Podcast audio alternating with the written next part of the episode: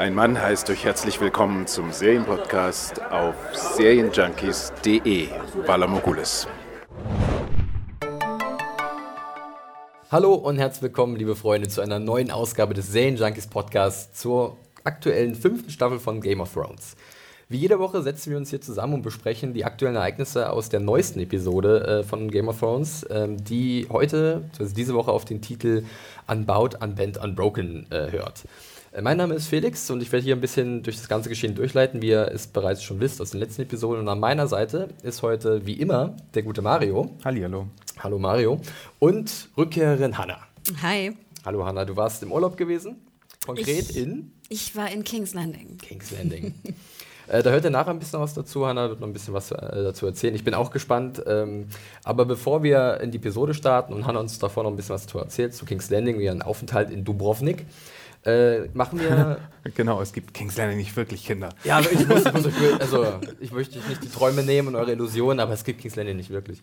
Äh, machen wir erstmal ein bisschen, oder starten wir mit ein bisschen Feedback. Äh, da habt ihr wieder uns ein bisschen was geschrieben, da haben wir uns sehr drüber gefreut. Ich hätte eine Mail. Genau, und Mario fängt einfach an mit seiner Mail, die er für uns hat. Ich habe eine von Franzi. Ähm, lese die jetzt aber nicht ganz vor, weil äh, die Hälfte davon passt, glaube ich, besser an den Mhm. Schluss.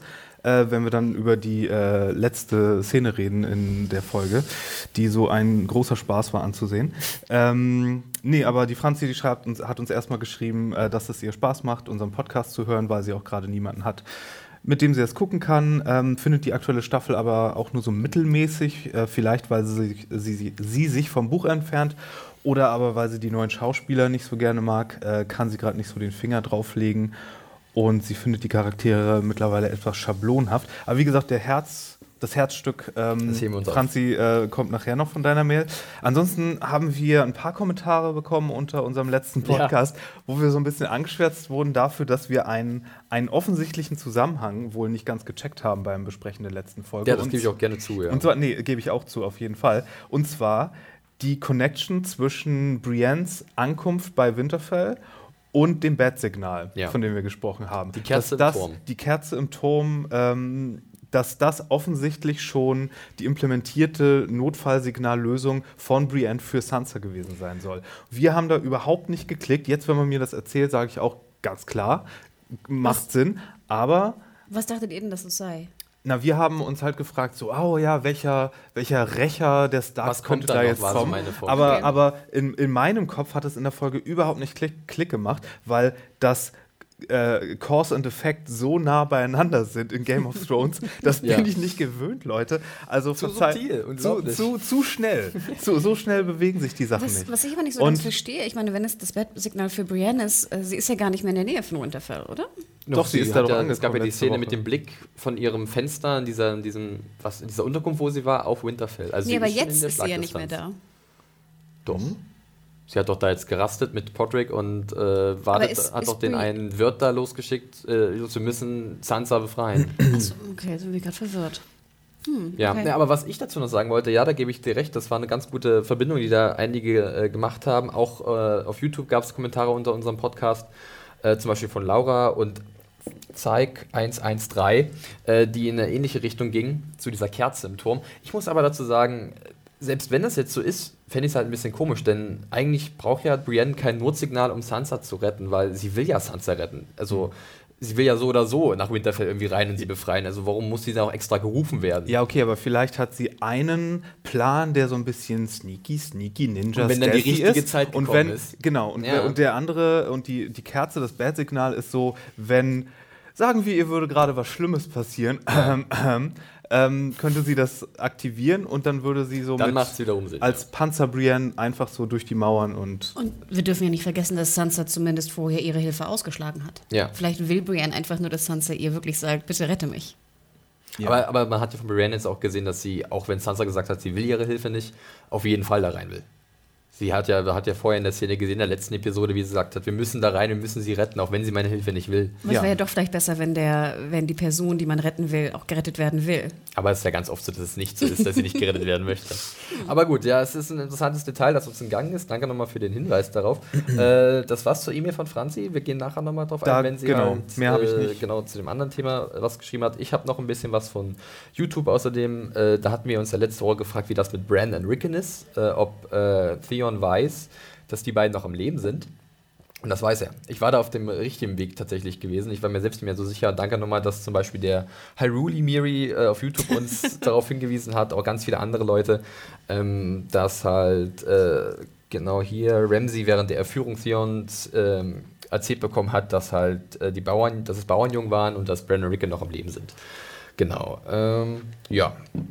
Eigentlich könnte man da eigentlich bei Feedback heute schon mal äh, einen kleinen Haken hintermachen, denn die Episode ist wie immer pickepacke voll und wir wollen nicht zu viel Zeit ähm, hier davor verplempern uns immer so böse an. Das fällt mir immer auf, wenn ich dann so weit bin, das zu sagen. Nein, das ist natürlich nicht so gemeint. Wir freuen uns über euer Feedback jedes Mal, ja. Los, los. Ähm, das ist immer wieder eine Bereicherung auch für uns und eine gute Erinnerung bei vielen Sachen. Gut, ja, dann würde ich nämlich sagen, wir machen äh, gleich mit der Episode los. Aber bevor wir da reinstarten, noch ein kleiner Hinweis, wie immer. Äh, wir werden nämlich dieses Jahr, wie auch schon die äh, Jahre zuvor bei unserem Podcast zu Game of Thrones, von äh, Sky gesponsert.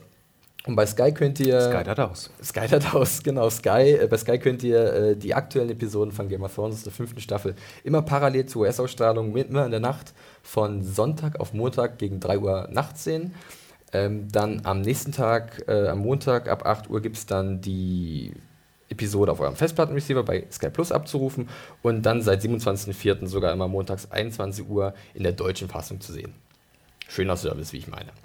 Ja, so, dann wäre das erledigt. Äh, wir stürzen uns voll in Unbound, Unbent, Unbroken, die sechste Episode der fünften Staffel, in der so einiges passiert ja, ist. So ganz unbroken fühle ich mich nicht nach der Folge. Ja, das, äh, das, das, also es gab einiges zu verdauen. Wir arbeiten das aber jetzt. Vor allem, äh, sie haben es endlich geschafft. Schritt sie haben es ab. endlich getan. Sie haben tatsächlich es gewagt, Loris ein Bart zu verpassen. Das war der Schocker der Episode. Wir können eigentlich jetzt hier schon schließen. Mario ist es von der Seele. Ähm, macht's gut, wir sehen uns nächste Woche. Ich guck nicht mehr. Quatsch. Ja. Ich finde es aber gut aus mit Bart. Stand ihm. Fucking fuck, warum müssen die. Na, Mario hat eine äh, Bartphobie. Phobie. ja. das Oh, ist ja wie in. Berlin. Alle schönen Männer werden durch Bärte entstellt. ist das. Angst vor Bärten. Ja, ähm, Hast schon Ja, Erfahrung ist, damit gemacht? Ist, ich bin eher Pflaumträger. ähm, ja, legen wir los mit unserer Besprechung. Äh, die Episode äh, wurde wie bereits letzte Woche von Brian Cockman geschrieben, also wie Kill the Boy, und auch wieder von Jeremy Podesra äh, inszeniert. Äh, wie ich finde, ein gutes Duo. Da können wir gerne mal drüber diskutieren. Mir haben beide Episoden von ihnen sehr gut gefallen. Was hast du denn gegeben jetzt eigentlich? Ich habe sehr hoch bewertet. Äh, Hast du noch mal mehr in die Tasche gegriffen? Nein, nicht, nicht, als, nicht mehr als letzte Woche. Also es war für mich auf dem gleichen Niveau und ich bin gespannt, was ihr dann dazu sagen werdet und wo wir uns dann nachher so einpendeln werden.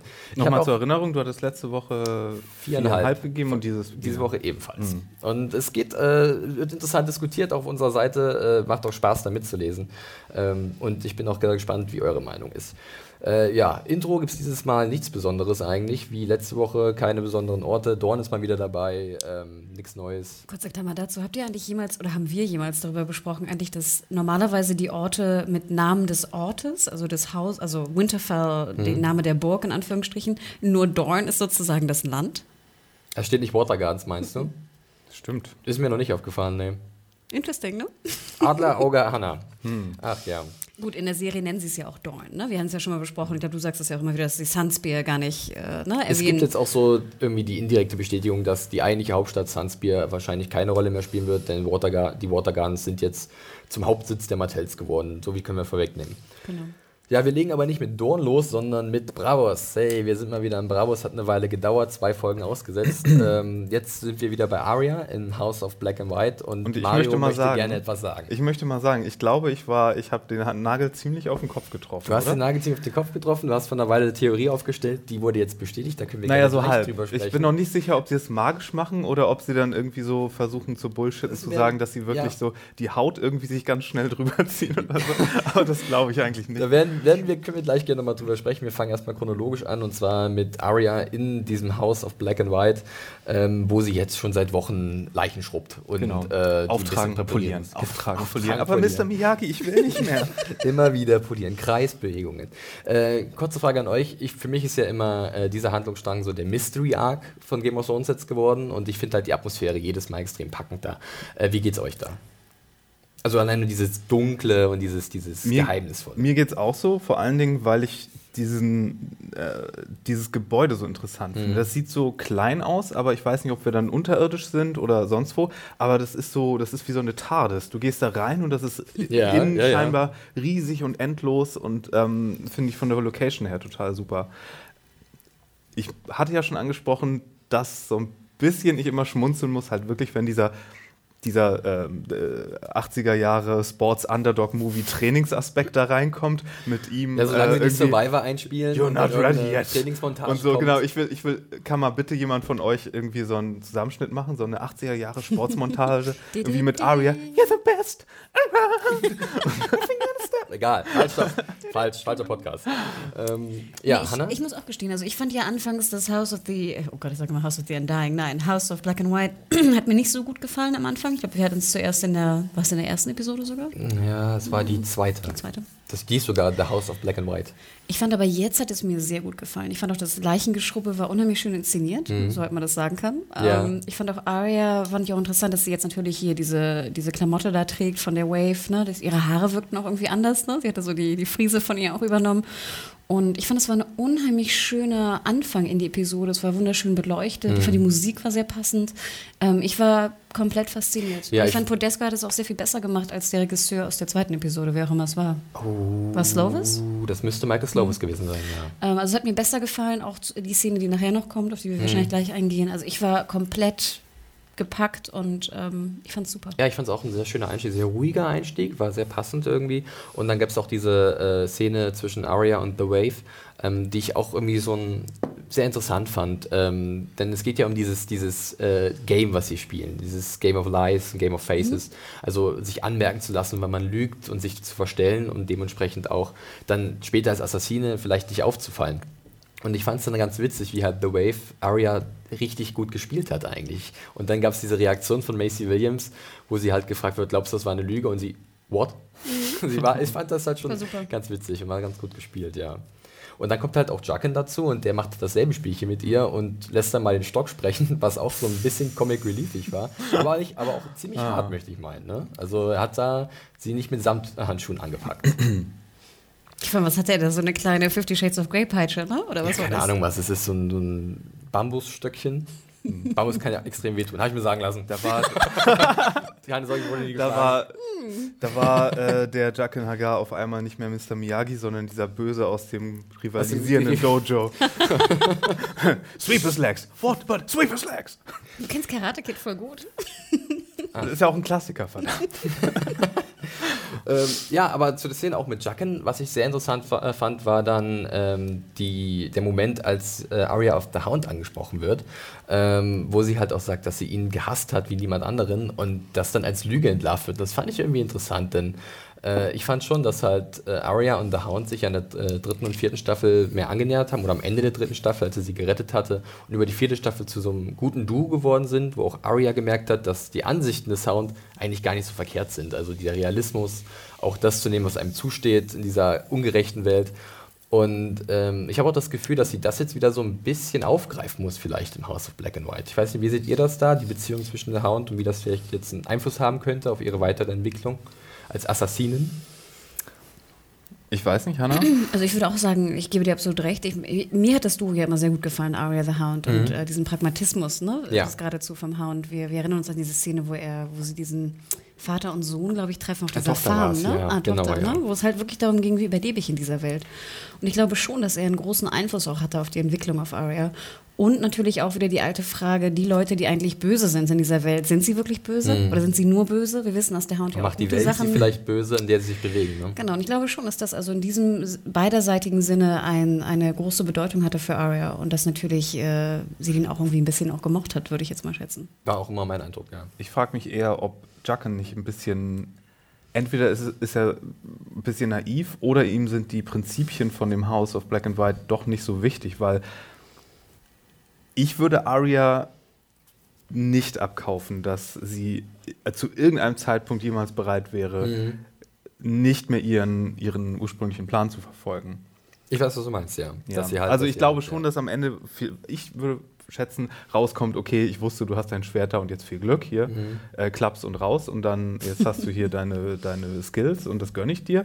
Aber ich glaube nicht, dass er wirklich davon ausgehen sollte oder kann, dass ähm, Arya wirklich sagt, ja, okay, dann schließe ich jetzt damit ab, dann werde Ja. ich jetzt hier. Ähm, Denke ich auch so, da dass Arya zu sehr Arya, dass sie halt ihre Überzeugungen komplett über den Haufen werfen kann. Aber das wissen wir ja auch, ne? Das Ich meine, ein Außen. ja. aber das das, muss wollen wir ja auch. Das Wir muss wollen ja nicht, dass hoffentlich, hoffentlich auch wissen. Ja, Sonst wäre das ein das bisschen wäre ein bisschen blauäugig. naiv, stimmt. Zu aber gutgläubig. erzähl mal kurz, Felix, du hast doch Jaqen jetzt auch persönlich getroffen letzte Woche, oder?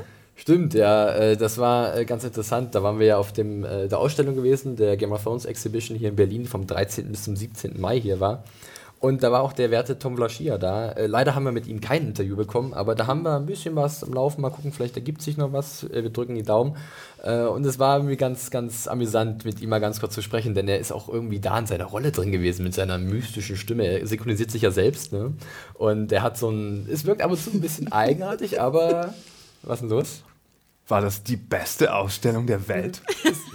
Ja, ich möchte ihr nicht mehr Neid auf mich ziehen. Mario hat schon mal so ein bisschen geguckt. Ja, sie war sehr, sehr gut. Sie hat sehr viel Spaß gemacht und wir machen noch ganz viel dazu. Kleiner ja, sag Einschub. doch mal, wen du stattdessen interviewt hast.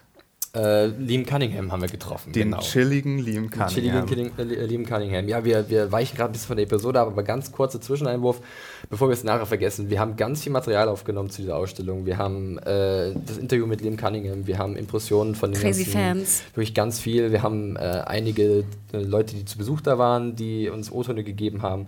Äh, freut euch drauf, das kommt jetzt im Laufe der Woche am Wochenende auf jeden Fall. Also einmal mal schön Serienjunkies ansurfen, aber auch unseren YouTube-Kanal, wo ihr auch den Podcast findet.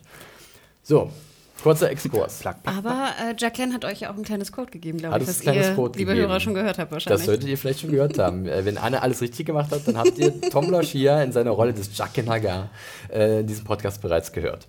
So, ja, zurück zur Handlung von äh, Unbound, Unbent, Unbroken. Wir sind immer noch im äh, House of Black and White und man sieht jetzt dann in der weiteren Szene, dass Arya sich so ein bisschen zu Herzen nimmt, was ihr jetzt aufgetragen wurde von, von Jaqen. Denn es kommt ein Mann mit seiner Tochter in äh, das Gebäude und die ist todkrank und muss erlöst werden von ihrem Leid. Und Arya lügt diese doch ziemlich das heißt, muss kaltherzig erlöst an. werden. Will der Vater nicht eigentlich, dass sie vielleicht sogar geheilt wird? Also ich habe schon so gelesen, dass äh, er keine Möglichkeit mehr sieht, sie zu retten und sie leidet zu sehr und das kann er nicht mit ertragen. Deswegen wünscht er sich, dass sie äh, erlöst wird Außerdem ist, glaube ich, ziemlich bekannt, Genau. dass es im Haus von Black and White nur, Gibt's eine, keine Heilung.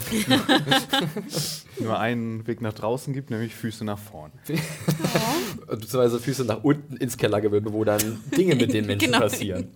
äh, ja, äh, wie fandet ihr dann die Szene mit Arya, dass sie dann doch auf einmal so sich verstellt hat, was von ihr ver verlangt, verlangt Ich fand erstmal, dass äh, Maisie Williams super gespielt hat, Mhm. dass sie, dass auch Arya natürlich das ähm, sehr, wir, wir haben ja schon erfahren jetzt in den letzten fünf Staffeln auch, dass Arya einfach extrem anpassungsfähig ist und sehr schnell lernt. Ja. Ne? Und jetzt eigentlich par excellence äh, das kleine Mädchen anlügt und umbringt. Sowas kann auf dem Arbeitsmarkt immer gut gebraucht werden. Ja, gut fürs Resümee. Ich fand auch diese äh, ähm, Parallele zu Kill the Boy ganz interessant aus der letzten Episode, denn jetzt ist es so gefühlt Kill the Girl.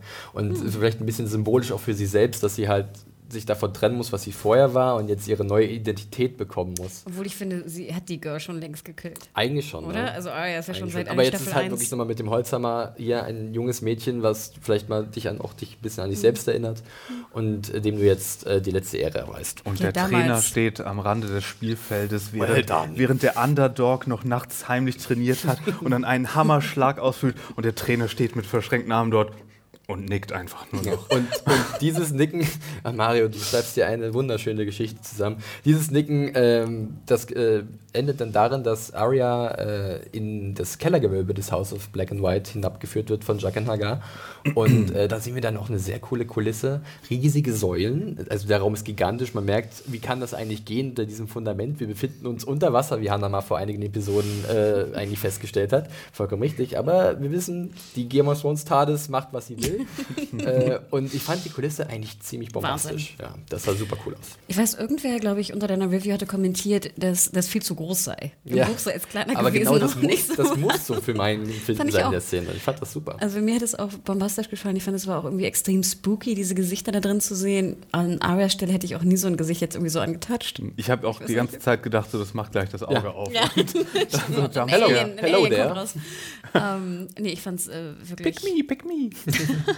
Besonders, ich habe, wenn ich mich nicht ganz doll täusche, dann habe ich, äh, ich glaube, ich das Gesicht von dem älteren Herrn gesehen, das Jacken auf hatte. Da gibt es so. so. eine Kamerafahrt, da sieht man äh, so einen dunkelhäutigen älteren Herrn. Also ich kann mich auch täuschen, aber das war so ein bisschen, ich wollte es dann glauben, weil ich weil dachte, ich- das wäre halt ein schöner Bogen, wo halt diese Gesichter herkommen, dass man weiß, er ist auch so Weil ein interessant Gesicht finde ich, ich habe nämlich darauf geachtet und wollte jemanden erkennen, weil ich Es dachte, war wie sehr cool, dunkel, ja, dass sie das- jetzt jemanden reintun, den man schon kennt. Und ich mir jetzt nicht, ich habe ihn nicht Okay. gefunden. Aber wenn das tatsächlich mit Magie dann ja zu tun haben muss und so. Nee, gar nicht. Ah, aber können wir mal einmal darüber reden, okay? Ja, über Magie. bitte. Im Generellen, ja? Wenn ich Du darfst über alles wenn reden, ich, Mario. Wenn ich, das muss ich endlich mal loswerden, ja? Aber wenn ich König wäre, Armeen und so Kriegsstrategie, alles schön, ja? Aber wenn ich weiß, dass es in der Welt mal Magie gab oder Magie gibt oder auch nur irgendwie sowas wie Walks oder irgendwie so Face-Switch-Leute oder Steinmenschen oder sonst was, dann, dann würde ich ganze Busladungen mit Kreuzzügen losschicken in alle Himmelsrichtungen und sagen, hallo, bringt mir den Shit. Und würde doch nicht irgendwie sagen, ja, bla bla bla hier, aber ich kümmere mich nur um mein Kriegszeug. Das ist doch, ja, An wen denkst du jetzt? Denkst du jetzt irgendwie an Cersei? an Denkst du alle. an Littlefinger? An alle. An Die sind, die sind Okay. die, Mario stört die einfach, wissen dass die alle, Leute nicht diese mächtigen Sachen einsetzen. Genau, die wissen alle, dass es diese Sachen gibt irgendwo. Da würde ich doch sagen, hier, da, geh da hin, hol mir das. Aber wo Egal, das was mit es kostet. Faceless Man ist immer, habe ich mal so, hab ich auch so einen Mythos verstanden. Ob Ja, ja, ja, ja, aber- wirklich ja, okay, aber dann würde ich das Leute untersuchen wahrscheinlich- Ja, und fahr mal nach Valyria und sammel ein paar Steinmenschen ein. Ja. Und kontrollier die. Meine Güte. Das, so ein bisschen, äh, ich glaube, von viele Leute. aber ich bin auch der, der im MMO immer den Ma Hanebüchen. Magiebenutzer spielt von Anfang an. Deswegen ich kann ich kann es nicht verstehen, wenn Leute Geh nach Hause, Damage Dealer. sich, nicht komplett darauf stürzen. Aber echt. Na gut, Ja. nur, nur mal dazu, einen Ja. kleinen. Aber wir sind uns einig, dass uns die Szenen in Bravos äh, alle sehr gut gefallen haben. Ein Riesen, bring mir einen Riesen Sehr, sehr aus. stimmungsvoll. Äh, Mario ist gar nicht aufzuhalten. Ähm, ja, also mir hat es sehr gut gefallen und euch ja anscheinend auch. Gut, dann können wir eigentlich auch einen Haken hinter äh, Bravos und äh, das House of Black and White machen und äh, machen weiter mit einem Handlungsstrang in Essos, beziehungsweise irgendwo bei Valyria an der Küste und zwar bei Jorah und Tyrion. Äh, ich finde, ich habe es ja schon mal, glaube ich, gesagt, ich glaube letzte Woche, dass das erste Aufeinandertreffen der beiden, wo sie so ein bisschen eine Dynamik entwickelt haben, noch nicht so speziell war. Dann wurde es jetzt besser letzte Episode und jetzt hat es mir ganz gut gefallen, wirklich sehr gut sogar, denn sie verbringen jetzt ein bisschen mehr Zeit miteinander und es taut so langsam auf. Äh, wie hat euch das, das Banter, wie man so schön im Englischen sagt, äh, gefallen zwischen den beiden? Genau, du hattest ja auch erwähnt, dass dir die erste Szene in der letzten Folge nicht so gut gefallen, äh, vorletzten Folge, glaube ich, nicht so Mhm. gut gefallen, nee, letzte Folge, nicht so gut gefallen hätte, weil äh, Sir Jorah einfach mehr reden muss. Ähm, Ne? er muss Und ein bisschen jetzt- reagieren auf ihn. Genau, und ne? jetzt de facto war das ja auch der Fall und ich fand auch, es war, war immer noch wunderschön. Ich wiederhole mich hier, glaube ich, auch. Was ich sehr schön fand, ich weiß nicht, ob es euch auch gefallen ist, ähm, die Szene, wo Sir Jorah sozusagen zu sehen ist und es geht auch um seinen Vater, die natürlich auch sehr bewegend war. Ja. Man hörte so im Hintergrund das Rascheln der Bäume. Also es waren unheimlich schöne, Detail, ja. unheimlich schöne ähm, Atmotöne waren dort und ich fand, das äh, verstärkt natürlich dann noch die Atmosphäre. Und die, die Kombo zwischen Tyrion und Sir Jorah war perfekt. Und ich finde auch wieder, das hatten wir ja auch immer wieder erwähnt, wie schön wieder mal neue Kombos zu Ja, sehen. das Ne, das, das finde ich, äh, erheitert einen immer und das freut einen auch. Genau. Ich habe ja erwähnt, dass ich kein großer Sir Mormon-Fan bin. Ja. Mhm. Aber ich fand ihn hier sehr stark. Äh, vor allem in der Szene Wir, natürlich. wir nennen ihn Ian Glenn. Äh, gut, guter Mann. Mann. Man nennt ihn auch so. Ja. Äh, ja, nee, ich fand das äh, super stark, die Szene mit den beiden. Vor allem natürlich diese, diese fast Doppelung, wo, wo Tyrion zuerst erzählt, ich habe meinen Ka Vater getötet. Und dann bringt er quasi noch seinen Vater für ihn, also zumindest, ne? bringt er, äh, überbringt er ihm Jorah weiß ja noch nicht, dass sein Vater tot ist und diese Nachricht Ja. und ist damit sozusagen auch in, in äh, de facto Vaterkiller. Genau, und ich, ich finde auch ganz kurz, du wolltest gerade aussehen, aber ich muss ganz kurz reingrätschen, weil das finde ich ein schönes Detail auch in der Episode, dass wir jetzt so ein bisschen diese Informationen in Westeros, die, also wo nicht jeder Charakter weiß, was gerade wo passiert, sich so überlappen und dass halt Leute auf den neuesten Stand der Dinge gebracht werden. Das haben wir jetzt hier in der Szene mit Jorah, dem halt gar nicht bewusst war, was in Westeros gerade passiert und Tyrion ist jetzt sozusagen Informant, was da passiert ist und Jorah kann das gleiche halt für Essos machen. Später mit den äh, Sklaventreibern, die, äh, die auftauchen, gibt es auch noch eine ähnliche äh, Szene. Und das gefällt mir eigentlich ganz gut, dass man so merkt, das ist eine riesige Welt und Informationen, manchmal geht es schnell, manchmal geht es langsam, aber irgendwie finden sich äh, die Leute und dann wird das halt sich ausgetauscht und äh, äh, ja, das, die Wörter, die gehen halt rumher und das finde ich ganz interess interessant irgendwie. Ja. Hattest du was dazu? Anna, ich wollte oder? das ähnliches Achso, sagen. okay. Das, ist, das ist natürlich eine Fantasy-Welt, ist, wo wir nicht irgendwie Zeitungen oder, Ja. oder Internet haben, sondern ähm, es geht eigentlich Word of Mouth. Ne? Das Genau, richtig. Da, das, diesen Begriff habe ich gesucht. Perfekt. Äh, ja, ich fand auch äh, generell die Szenerie auch sehr schön. Das war wieder so, da, ich weiß nicht, wo sie es gedreht haben, eventuell Irland, Nordirland. Das waren so riesige Klippen, äh, sehr grün, äh, fand ich sehr schön. Und ähm, dann gibt es dann die nächste Szene, wo dann so ein bisschen darüber gesprochen wird, bevor wir zu den Sklaventreibern kommen. Wahrscheinlich Als das Drama dann ankommt. Dingeling! Da bin genau, ich. genau. Wir brauchen jetzt Fortschritt, hier bin ich, das Drama. Genau, Konflikt. Ähm, aber erst zuvor eigentlich noch das Gespräch über Daenerys, wo halt dann auch so klar wird, dass eigentlich Tyrion und Jorah so ein bisschen Gemeinsamkeiten haben, dass sie halt beide eigentlich Zyniker sind. Aber halt Jorah und Daenerys, die seine Heilsbringerin gefunden hat. Und ich finde es aber gut, dass äh, Tyrion sehr skeptisch ist. Ne? Warum sollte er auch auf Daenerys vertrauen, die halt keine Erfahrung hat? Ja, aber Magie und Shit, weißt du? Drachen, ne? Drachen und im Feuer nicht verbrennen und so. Und sag mal eine kurze Frage. Zu Jorah erzählt ja nochmal die Story aus der ersten Staffel, wie halt Daenerys äh, nicht verbrannt wurde. Ja, ne? da wurden wir auch ganz oft äh, darauf hingewiesen, dass sie ja äh, Nicht feuerfest Nicht ist, aber ich habe feuerfest da nicht weitergelesen, weil Ja. ich wollte da nicht zu Eigentlich viel ist sie nicht feuerfest, aber sie hat es trotzdem irgendwie überstanden. Das hat auch. R. Martin angeblich mal so gesagt. Aber gut, Okay. egal. Bitte äh, erzähl mal. Nee, und deswegen dachte ich gerade, weil ich dachte auch immer, sie wäre zumindest ein bisschen feuerfest. Ja, also irgendwas muss sie ja sein, sonst wäre Weil es gab ja auch in der ersten Warum dann Folge. sonst die Unburned? Das Ja, Genau, ich auch nicht. in der ersten Folge gibt es nämlich einen ganz subtilen Hinweis schon. Als Bad. Das Bad, wo sie dieses ganz heiße Bad Aber hat. das und soll dann, bekannt ah, sein, dass sie sozusagen generell weniger ähm, hitzeempfindlich Ja. ist. Ne? Das ist bei den Targaryens äh, so äh, gang und gäbe. Genau. Jahrhundertelang von Inzest. Ach, ist das nicht irgendwie ein schönes, Ah, schöne macht, Sache? macht Steinmenschenhaut. Das. Aber ich fand auch, also es war auch so ein bisschen, fand ich so ein Callback an ähm, Tyrion, wie er den Drachen sieht in der letzten Folge. Der war ja schon auch ein bisschen hin und weg davon. Und ich Ja. kann mir schon vorstellen, dass wenn er jetzt vielleicht irgendwann auf Dani trifft und irgendwie sieht, was sie Ja, und man- eventuell. genau, er weiß ja gerade gar nicht, dass So ein Kommentar wäre auch schon nett gewesen von ihm, by the way, ne? So, meine Fresse, ein Drache. genau. Ui, wer hätte das gedacht? Nee, aber man sieht jetzt ja auch bei Daenerys, die, in der Episode tritt sie nicht, aber man hat ja davor gesehen, dass sie sich jetzt probiert als Herrscherin. Und das zweifelt ja Tyrion noch an. Und da darf man ja gespannt sein, wie es dann ist, wenn er dann irgendwann ankommt, eventuell.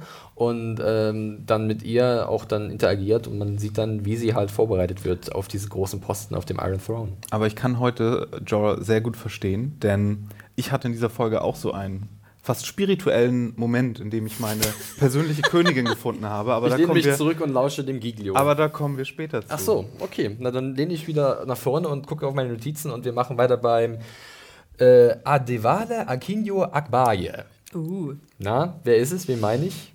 Den Piraten. den Sklaventreiber? Genau, Mr. Echo aus Lost. Ach stimmt, ich dachte ganz, woher kenne ich ihn? Ja, ich habe Lost Stimmt, nicht komplett stimmt. gesehen, aber soweit hatte ich es gesehen mit ihm. Zweite Staffel. Ja, genau, richtig. Ähm, er ist der Anführer einer äh, Sklaventreiberbande. Ich fand's cool. Ähm, dann, es war natürlich so ein bisschen für die Drama Dramaturgie, dass wir halt jetzt äh, die äh, Jorah und äh, Tyrion irgendwie in Richtung Marine bekommen. Wo zunächst äh, es so aussieht, als würde es gar nicht nach Tyrion gehen, sondern nach Volantis. Und Tyrion äh, muss um sein Leben bangen, denn er ist nicht viel wert als Sklave. Aber Und er muss sein, nicht nur um sein Leben bangen. aber sein mächtiges Gemächt hat den Tag gerettet. Guess again, es ist nicht Dwarf dass sie nicht mal, dass sie nicht mal nachgeguckt haben. Ja. Das Hätte er ja auch einfach auch. behaupten können. Das stimmt. War eine sehr witzige äh, Szene und äh, der, der Anführer der Piraten sagt auch, okay, wir nehmen ihn mit bis zum nächsten Cock Merchant. Ja, wo ich auch dachte, es gibt Cock-Merchants. Wie geil, stell dir Das war so Das ist der, das war einer der Begriffe, wo ich laut gelacht habe in, in Ich der habe hab Folge. die Outlook, aber ich dachte, wir haben, doch, wir haben jetzt neue Visitenkarten auch natürlich produzieren lassen für dieses neue Büro. Und ich dachte, wie geil, jeder durfte ja sein, wäre gut, seinen Titel so ein bisschen. Merchant drauf gucken lassen könnte. Pill, äh, Pillowbiter. ja. Stable Boy Shagger. Da kommen wir später noch zu. Äh, was dann aber auch sehr cool ist, ist, wie Tyrion dann seine beste Waffe einsetzt, und zwar seine Silberzunge. Ne? Er sieht halt, dass es ziemlich schlecht aussieht äh, für, für ihn und also besonders für ihn und denkt dann, wie komme ich hier aus der Situation raus? Und zack, äh, die Idee, Jorah, großer Kämpfer, bekannt, Lieder wurden über ihn gesungen. Ja, weil er rettet ja auch, oder versucht zumindest auch aus äh, Jorah zu retten. Genau, richtig. Er hätte ja nicht machen müssen. Hätte er nicht machen müssen, aber er weiß in dem Moment, dass Jorah wahrscheinlich der einfachste Weg ist, um irgendwie aus der Situation rauszukommen, weil er halt diese Kampferfahrung hat und er kann ihn halt verkaufen als äh, Gladiator für diese Kampfarena Marine. Und Gladiatoren, so viel sei gesagt, äh, die, da gibt es ordentlich Kohle. Obwohl ja sozusagen Sir Jorah und der Zwerg ja auch getrennt voneinander verkauft werden können. Rein also er hat eigentlich schon, ja. keine Notwendigkeit, ihn zu beschützen. Ja, aber äh, was, sie halt, was er halt bewirkt damit, ist, dass sie halt nicht nach Volantis zurückfahren, sondern jetzt Richtung Marine. Äh, und das ist auch schon mal wichtig, denn auf dieser Überfahrt kann noch so einiges passieren. Und äh, Tyrion hat sich Zeit gekauft. Und äh, jetzt bin ich auf jeden Fall gespannt, wie diese Reise ablaufen wird und wann wir denn endlich dann ankommen. Ja, très convenient auf jeden Fall. ja das stimmt. erweckt Hoffnung, dass wir doch noch vor Ende dieser Staffel in Marine ankommen mal wieder. Vielleicht äh, bauen sie zwischendurch nochmal eine Box für dich ein, Mario, wo Tyrion drin ha- hausen darf für zwei Episoden. Wäre wär das nicht schön? äh, ich fand es halt auch eigentlich ein bisschen einfach, wie sich der Piratenkapitän hat umstimmen lassen. Also als hätten sie keine anderen Sklaven gerade oder so und so, ach, fahren wir halt nur für Jorah und den Preis, den er uns bringen wird, nach Marine. Aber es war so cool. Es war cool. Tyrion da Es wieder cool. mal mit Deswegen seiner kann ich das auch Gewitztheit da verzeihen. sich Ich fand, das nicht, ich fand das eine coole Szene. Sache rausbringt. Ja, und Das apropos Informationen, wir hören ja auch wieder die Information, dass die Pits wieder offen sind. Da, das ist wieder schön, so kleine Nebensätzen äh, erfährt man so, oder erfahren Charaktere, die nicht wirklich auf dem Laufenden sind, wo gerade was passiert. Also sie sind jetzt privatisiert. Die sind privatisiert und keine Sklaven mehr. Für mehr Rechte äh, äh, für die Sklaven. Ja, das wäre dann auch. Kurze Essos. Frage, hattet ihr kurz überlegt, ob Sir Jorah es mit den fünf äh, Sklaventreibern aufnimmt? Also, wenn ich kurz eingrätschen darf, äh, Sir Jorah hat, was seine Kampfeskünste angeht, bei mir richtig einen Stein im Brett, denn äh, allein sein Kampf gegen den Blood Rider, den er hier erwähnt, äh, von, von Khal Drogo, äh, war bockstark, aber auch zwischendurch gab es mal eine Szene mit Grey Worm und dem alten Dario Naharis, wo sie, äh, ich glaube, es war Junkai, infiltriert haben, Mm, äh, wo sie in der Nacht äh, diese, diesen Kampf hatten zu dritt gegen eine extreme Übermacht. Die war super inszeniert und da hat auch Jorah gezeigt, was für eine Technik er hat als alter Ritter aus Westeros und dass die halt extrem wertvoll sein kann gegen ungeübte Kämpfer, die halt nur wild auf dich ein, einschlagen. Und deswegen, ich hätte eigentlich gedacht, dass er es zumindest versucht, mit denen aufzunehmen, weil sie hätten ja auch einfach die beiden gleich umbringen können. Also Ja. ich würde dann eher nochmal versuchen zu kämpfen, bevor ich mich äh, in die Hände von. Vielleicht ist er ja ein bisschen geschwächt durch Grayscale schon. Wirklich. Das Oh, wurde, stimmt. war so ein bisschen am Rand. Wann kommt das wieder? Ist nicht vergessen, auf keinen Fall. Und äh, das ist natürlich auch eine spannende Weil Sache. wir wissen ja auch nicht, wie schnell Grayscale vorangeht. Ne? Ja. Also es kann jetzt auch noch ein bisschen dauern. Es kann dauern. Ich bin, ich habe das letzte Woche in einem Podcast gesagt. Ich bin mir da nicht sicher, wie da diese äh, Inkubationszeit, das ist der richtige Begriff. Und die Infektionsrate ist ja auch nicht so ja. 100 Prozent, von daher, auch wenn die ihn jetzt ein bisschen Es angefasst bleibt, haben. es bleibt spannend auf jeden ja Fall. nicht heißen. Ja. Dann lassen wir Essos hinter uns und segeln rüber äh, nach Westeros, äh, genauer an äh, das südliche Ende des Kontinents, und zwar nach Dorn. So, Dorn, so viel sei vorweggenommen, ist zurzeit so ein bisschen ein Problemfall. Äh, Gerade bei vielen Zuschauern auch. Das kriege ich mit unter, in den Kommentaren unter meiner Review. Und wir hatten auch schon oft genug jetzt uns darüber unterhalten. Und Hanna hat sich auch besonders kritisch geäußert und auch zu Recht, möchte ich meinen. Ähm, wir gehen mal voll rein in die Diskussion. Äh, wie hat euch Dorn jetzt gefallen in der Episode? Also ganz allgemein erstmal, bevor wir einzelne Szenen abklappern. Also ich habe eben noch das alte Problem, dass für mich Dorn nicht heiß genug ist. Ja, Und das habe ich, das hab ich schon leicht erwartet, dieses Problem. Und wir sehen auch, ich meine, es schien ja sehr bewölkt zu sein, als wir als sie gedreht haben. Es war total bewölkt. Hm. Es war null heiß. Sie haben es noch nicht mal versucht zu faken. Und ich finde es ein bisschen schade, weil ich finde gerade die Hitze, der Sand, dieses, die Andersartigkeit ist eigentlich auch das, was Dorn ausmacht. Wir Ja. haben ja gehört, dass die Menschen auch ein bisschen anders sind, ne? dass sie ein bisschen ähm, ja, lustiger auch Crazy. sind und genau crazy sind und ein bisschen emotionaler irgendwie handeln. Und ich finde, da gehört irgendwie so eine Schwüle und Hitze und irgendwie eine Andersartigkeit zu Ja. Westeros und speziell auch zum Norden. Aber dazu. das ist ja vielleicht auch so ein bisschen dein, deine Vorstellung, die du vom mediterranen Ja. Natürlich. äh, Dings hast. Und das muss ja sich nicht komplett Nein, oh Gott, ich übertragen sag nur, dass mir das aufgefallen Fantasiewelt ist. Ne? Also das, und Ja. im Buch ist es halt auch sehr viel wüstiger und heißer. Also und, zumindest ähm, sind die Beschreibungen da in der Richtung mehr. Und jetzt sehen wir halt äh, doch sehr grüne Landschaften. Ähm, ich kann da gerne gleich einsteigen. Also ich habe es mir eigentlich auch anders vorgestellt, aber ich habe mich jetzt, das habe ich auch in der Review geschrieben, damit arrangiert, dass es an der Stelle, wo wir uns jetzt befinden, grüner ist. Denn wir sind nun mal in einer Küstenregion. Der hat uns halt vor zwei Wochen, glaube ich, der Nikolas Quack nochmal eine sehr gute E-Mail geschickt, wo er erklärt hat, dass es halt auch verschiedene Regionen gibt in, in Dorn. Er ist auch ein absoluter Buchkenner und dass halt an der Küstenregion oder am Meer automatisch eine höhere Feuchtigkeit vorherrscht und dadurch da die Botanik besser gedeihen kann. Nehme ich. Aber Ja. jetzt für mich, der Ja. Watergarden ist zum einen zu klein Ja. und zu wenig heiß und zu wenig beschützt, wo wir, glaube ich, auch noch mal Da, können wir, ja, da, da kommen wir auf jeden Fall darauf zu sprechen. Aber wir fangen an. Außer Mario, möchtest du noch was Generelles zu Dorn sagen? Ich fand es auch relativ schwach. Ähm, zum einen fand ich den Kampf recht Mhm. schlecht inszeniert. Die Sprechen ähm, wir gleich Sand drüber, ja. Haben auch wieder nicht den besten Auftritt gehabt. Und dieses ganze Zusammentreffen mit dem Okay f- von, von ähm, ja, ich weiß nicht, was die da wirklich vorhatten, sollten die jetzt äh, Mhm. Marcella umbringen oder Vorhaben. also das war alles zu convenient und Ja. alles Aber wie fandest zu, du denn die Location? Ich habe das Gefühl, obwohl wir da so wenig Zeit verbracht haben, haben wir alle Stellen schon fünfmal gesehen, hatte ich das Ich Gefühl. fand auch, dass sehr viele Das Szenen, war- du hast sehr viele Location-Shots das gesehen. waren alles Ja. dieselben Ecken wieder und äh, weiß nicht, Ja. so ganz Ich glaube, ich muss mich gleich so ein bisschen Aber zum den- Verteidiger von Dorn aufschwingen. Ja, aber ich finde ich find den, den Bodyguard Areo Hota, des Prinzen, der ist, Der ist super. der, der ist sau cool. der ist super. Und das war's, glaube Ja. ich. schon. Nee, aber wir, ich wollte äh, eigentlich mit was anderem Prinz Bashir ist auch cool. Ja, der auch nur so eine Miniszene hatte. Der immer fand nur einen ich. Satz kriegt. Ja, echt. Das, ich bin mir ziemlich sicher, da kommt noch was. Aber ich möchte gerne euch noch sofort äh, befragen zu äh, Tristain und Myrcella. Das kleine Liebespärchen in den Watergardens. Ähm, fandet ihr das süß oder eher nicht so? Ich ich, fand's ich, will okay. jetzt mal, ich, ich will jetzt mal ein bisschen Ich- positive Sachen versuchen ich fand's- rauszufiltern aus ich Dorn. fand's klassisch. Ja. Klassisch, weil, weil es ja wirklich sehr viel Süßholzra Süßholzraspelung war Ja. und man ja schon merkt, wie sich so zwei kriegende Häuser hier äh, aus, dem, aus dem Boden her oder gegeneinander äh, demnächst stehen werden. Und das ist, es ist klassisch, es war okay und äh, du merkst hier, dass, dass hier Mr. Doran? Doch heißt er so, Doran? Äh, meinst du jetzt den Herrscher oder meinst du Tristan? Oh, Tristan, genau. Tristan Tristan? Ich bin mir, also es gibt noch ein E hinter dem N, ich weiß es nicht, mit der Aussprache der Namen habe ich immer meine Ja. Probleme. Ich sagen wir mal Tristan. Dass er eher, eher so ein äh, Süßholzraspelnder Lothario ist als Ja. ein, ein äh, schwertschwingender Oberyn-Verschnitt. Und das finde ich okay. Also Ja. ich fand es ich fand's in Ordnung. Ich weiß jetzt nicht, warum man Marcella unbedingt neu casten musste. Die Schauspielerin war so traurig als die alte. Ähm, Stimmt, ja. nee. Also ich fand, ähm, zum einen fand ich es schön, da man so sieht, es gibt auch junge Menschen in Anführungsstrichen, die zwangsverheiratet werden müssen, die sich darauf freuen. Die sich lieben sozusagen, diese genau, die sich lieben, die sich hinaus. freuen, die wahrscheinlich ihre Hochzeitsnacht kaum erwarten können. Gerade in Bezug auf das Was Ende der. Episode fand ich, war das einfach als, als Kontrapunkt sehr, sehr Mhm. schön aufgebaut.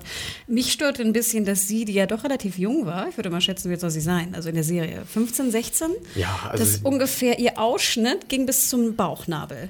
Wo Aber- ich echt dachte, so holla ja, die hoch. aber wenn du ganz genau aufpasst, dann hat sie noch so einen samtenen BH drunter. Ah, okay.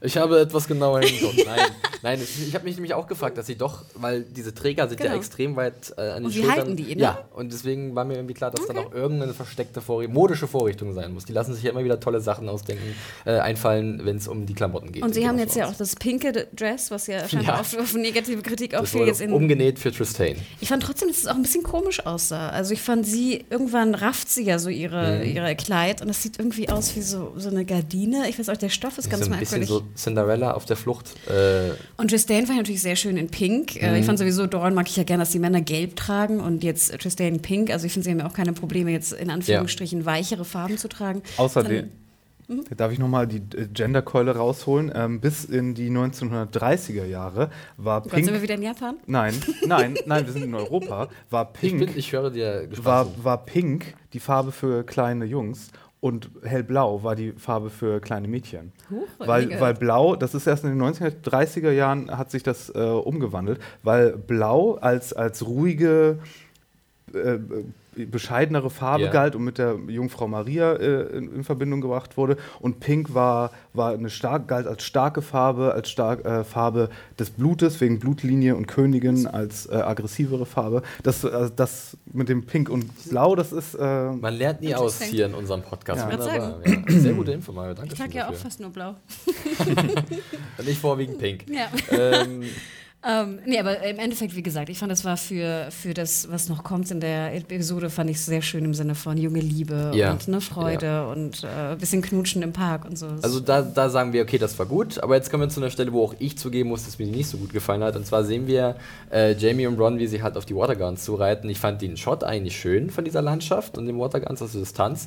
Aber es ist dann doch sehr verwunderlich, wie schnell die da drin sind. ja. Ähm, warum Und was für ein gibt's nicht? Timing. Was für ein Timing. Ja, es passt sehr viel wie die Faust aufs Auge äh, in Dorn und das ist ein bisschen irritierend. Ich habe es in der äh, Review jetzt nicht so kritisch gesehen, weil ähm, ich muss mal zugeben, wenn wir nach Dorn gehen, freue ich mich jetzt nicht unbedingt auf die Charaktere, die bis jetzt etabliert wurden, weil die bis jetzt auch zu blass sind, aber ich freue mich immer, wenn wir was Neues sehen und wenn das ihr habt es gar nicht gesagt, wir wiederholen uns bei manchen Bildern, aber ich habe Dorn noch nicht aufgegeben. Ich verteidige es noch äh, weiterhin. Ich fand relativ hübsch die Szene zuvor, wo Bronn singt. Ja, wir haben ja auch schon mal gesagt, wife. dass ich äh, sowieso auch die Songs sehr mag und ich fand, erstmal kann er auch sehr gut singen. Mhm. Ähm, ich fand nur, aber da störte mich komischerweise, und ich weiß gar nicht genau warum, ich fand irgendwie Bronn und Jamie in, der Kos in dem Kostüm, der, der Reiter da, der ja. Kavallerie, was auch immer, sah aus wie echt so aus dem Kostümladen. Das war irgendwie too much, und, und fand ich. meinst du? Ich Oder? weiß auch nicht, das war okay. irgendwie fast zu viel. Nicht jeder kann die aktuelle Dawn-Kollektion tragen. Deswegen würde ich nämlich auch sagen. Ähm, und dann, wie gesagt, dass sie sich hinter der Karawane da einfach, das, auch die Karawane einfach, die marschiert ja, so rein, so, dumm die dumm, ja. und sie reiten hinterher. Also ich fand es sehr strange. Und ich hoffe mal ganz ehrlich, dass Brienne einen besseren Plan hat, als da einfach reinzugehen und Hi, wir nehmen die jetzt mal mit, okay? Da wurde eine Kerze angezündet, ich muss ja hin. Ja.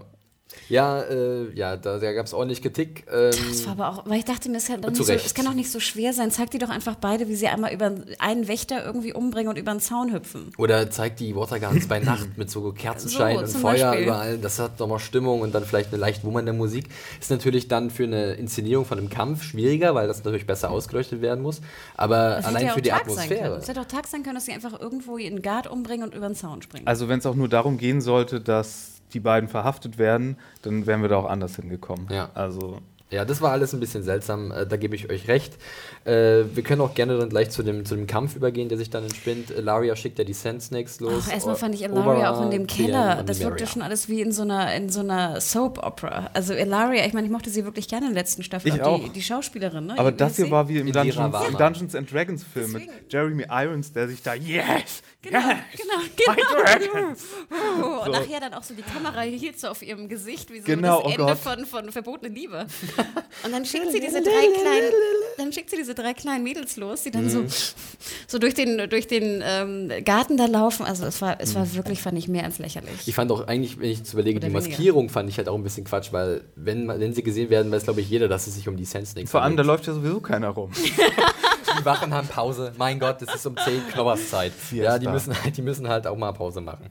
Ähm, noch nur ja, Leute. Es ist, das sonst sein? Es ist wirklich alles ein bisschen unrund, äh, ein bisschen stark unrund. Felix, was muss noch passieren, damit nein, du sagst, das war scheiße? Auf, wir können ja gerne mal zu dem Kampf kommen. In den Kampf, den möchte ich auch gerne ein bisschen verteidigen. Ich sehe die Kritikpunkte. Ich sehe zum Beispiel, dass die, wie die Sand kämpfen, das teilweise recht lächerlich ist. Der Einsatz von der Peitsche von äh, Nymeria ist sehr schwach und irgendwie uneffektiv. Ich finde auch, dass, dass das Dolch Gefuchtel von, von Tayen ein bisschen seltsam ist. Die habe ich sowieso gefressen. Das ist die Kleine, die am schlechtesten ja, spielt. Ja. Oh Gott. Allein Obara habe ich halt, da habe ich halt Hoffnung, weil sie wirkt halt wie so ein Oberyn-Double in den Bewegungen, in den Kampfstil und das sah halt wirklich wieder sehr cool aus mit diesem Stab gegen Jamie.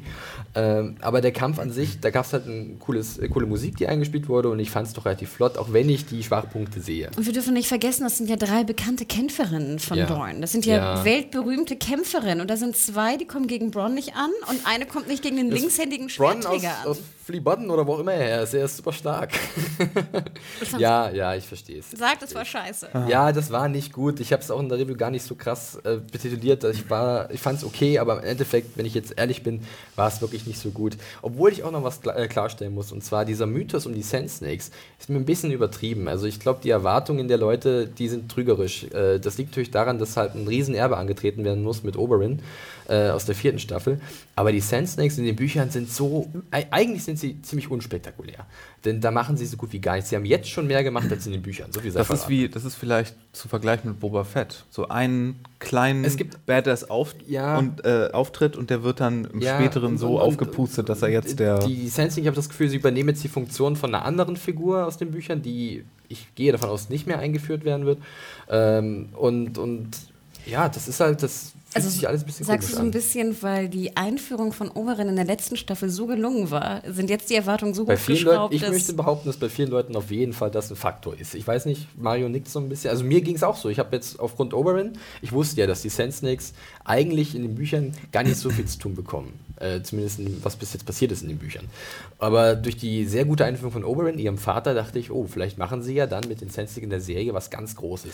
Ich Und finde, das ist bis jetzt leider noch nicht eingetroffen. Ich finde, all das, was jetzt passiert ist, hätte gleich am Anfang der Staffel passieren ja. müssen, weil wenn die das gemacht hätten, gleich am Anfang der Staffeln, wäre ich auch noch voll dabei gewesen und hat gesagt, ja, recht Oberon, schnappt sie euch, macht die Jetzt platt und so. Und jetzt ist, hat, haben sie ne? so viel Zeit da, da, damit äh, verbracht, ähm, nicht in Dorn zu sein und Mhm. nicht mit diesen Charakteren, wie sie äh, gelitten haben und so. Da ist das jetzt schon so weit weg und ich war so ein Oberyn-Fan. Ja. Und selbst ich sage, ach ja, Ja. ich bin da jetzt äh, überhaupt nicht hinter diesen ganzen Racheplänen und diesem Dorn-Nationalismus.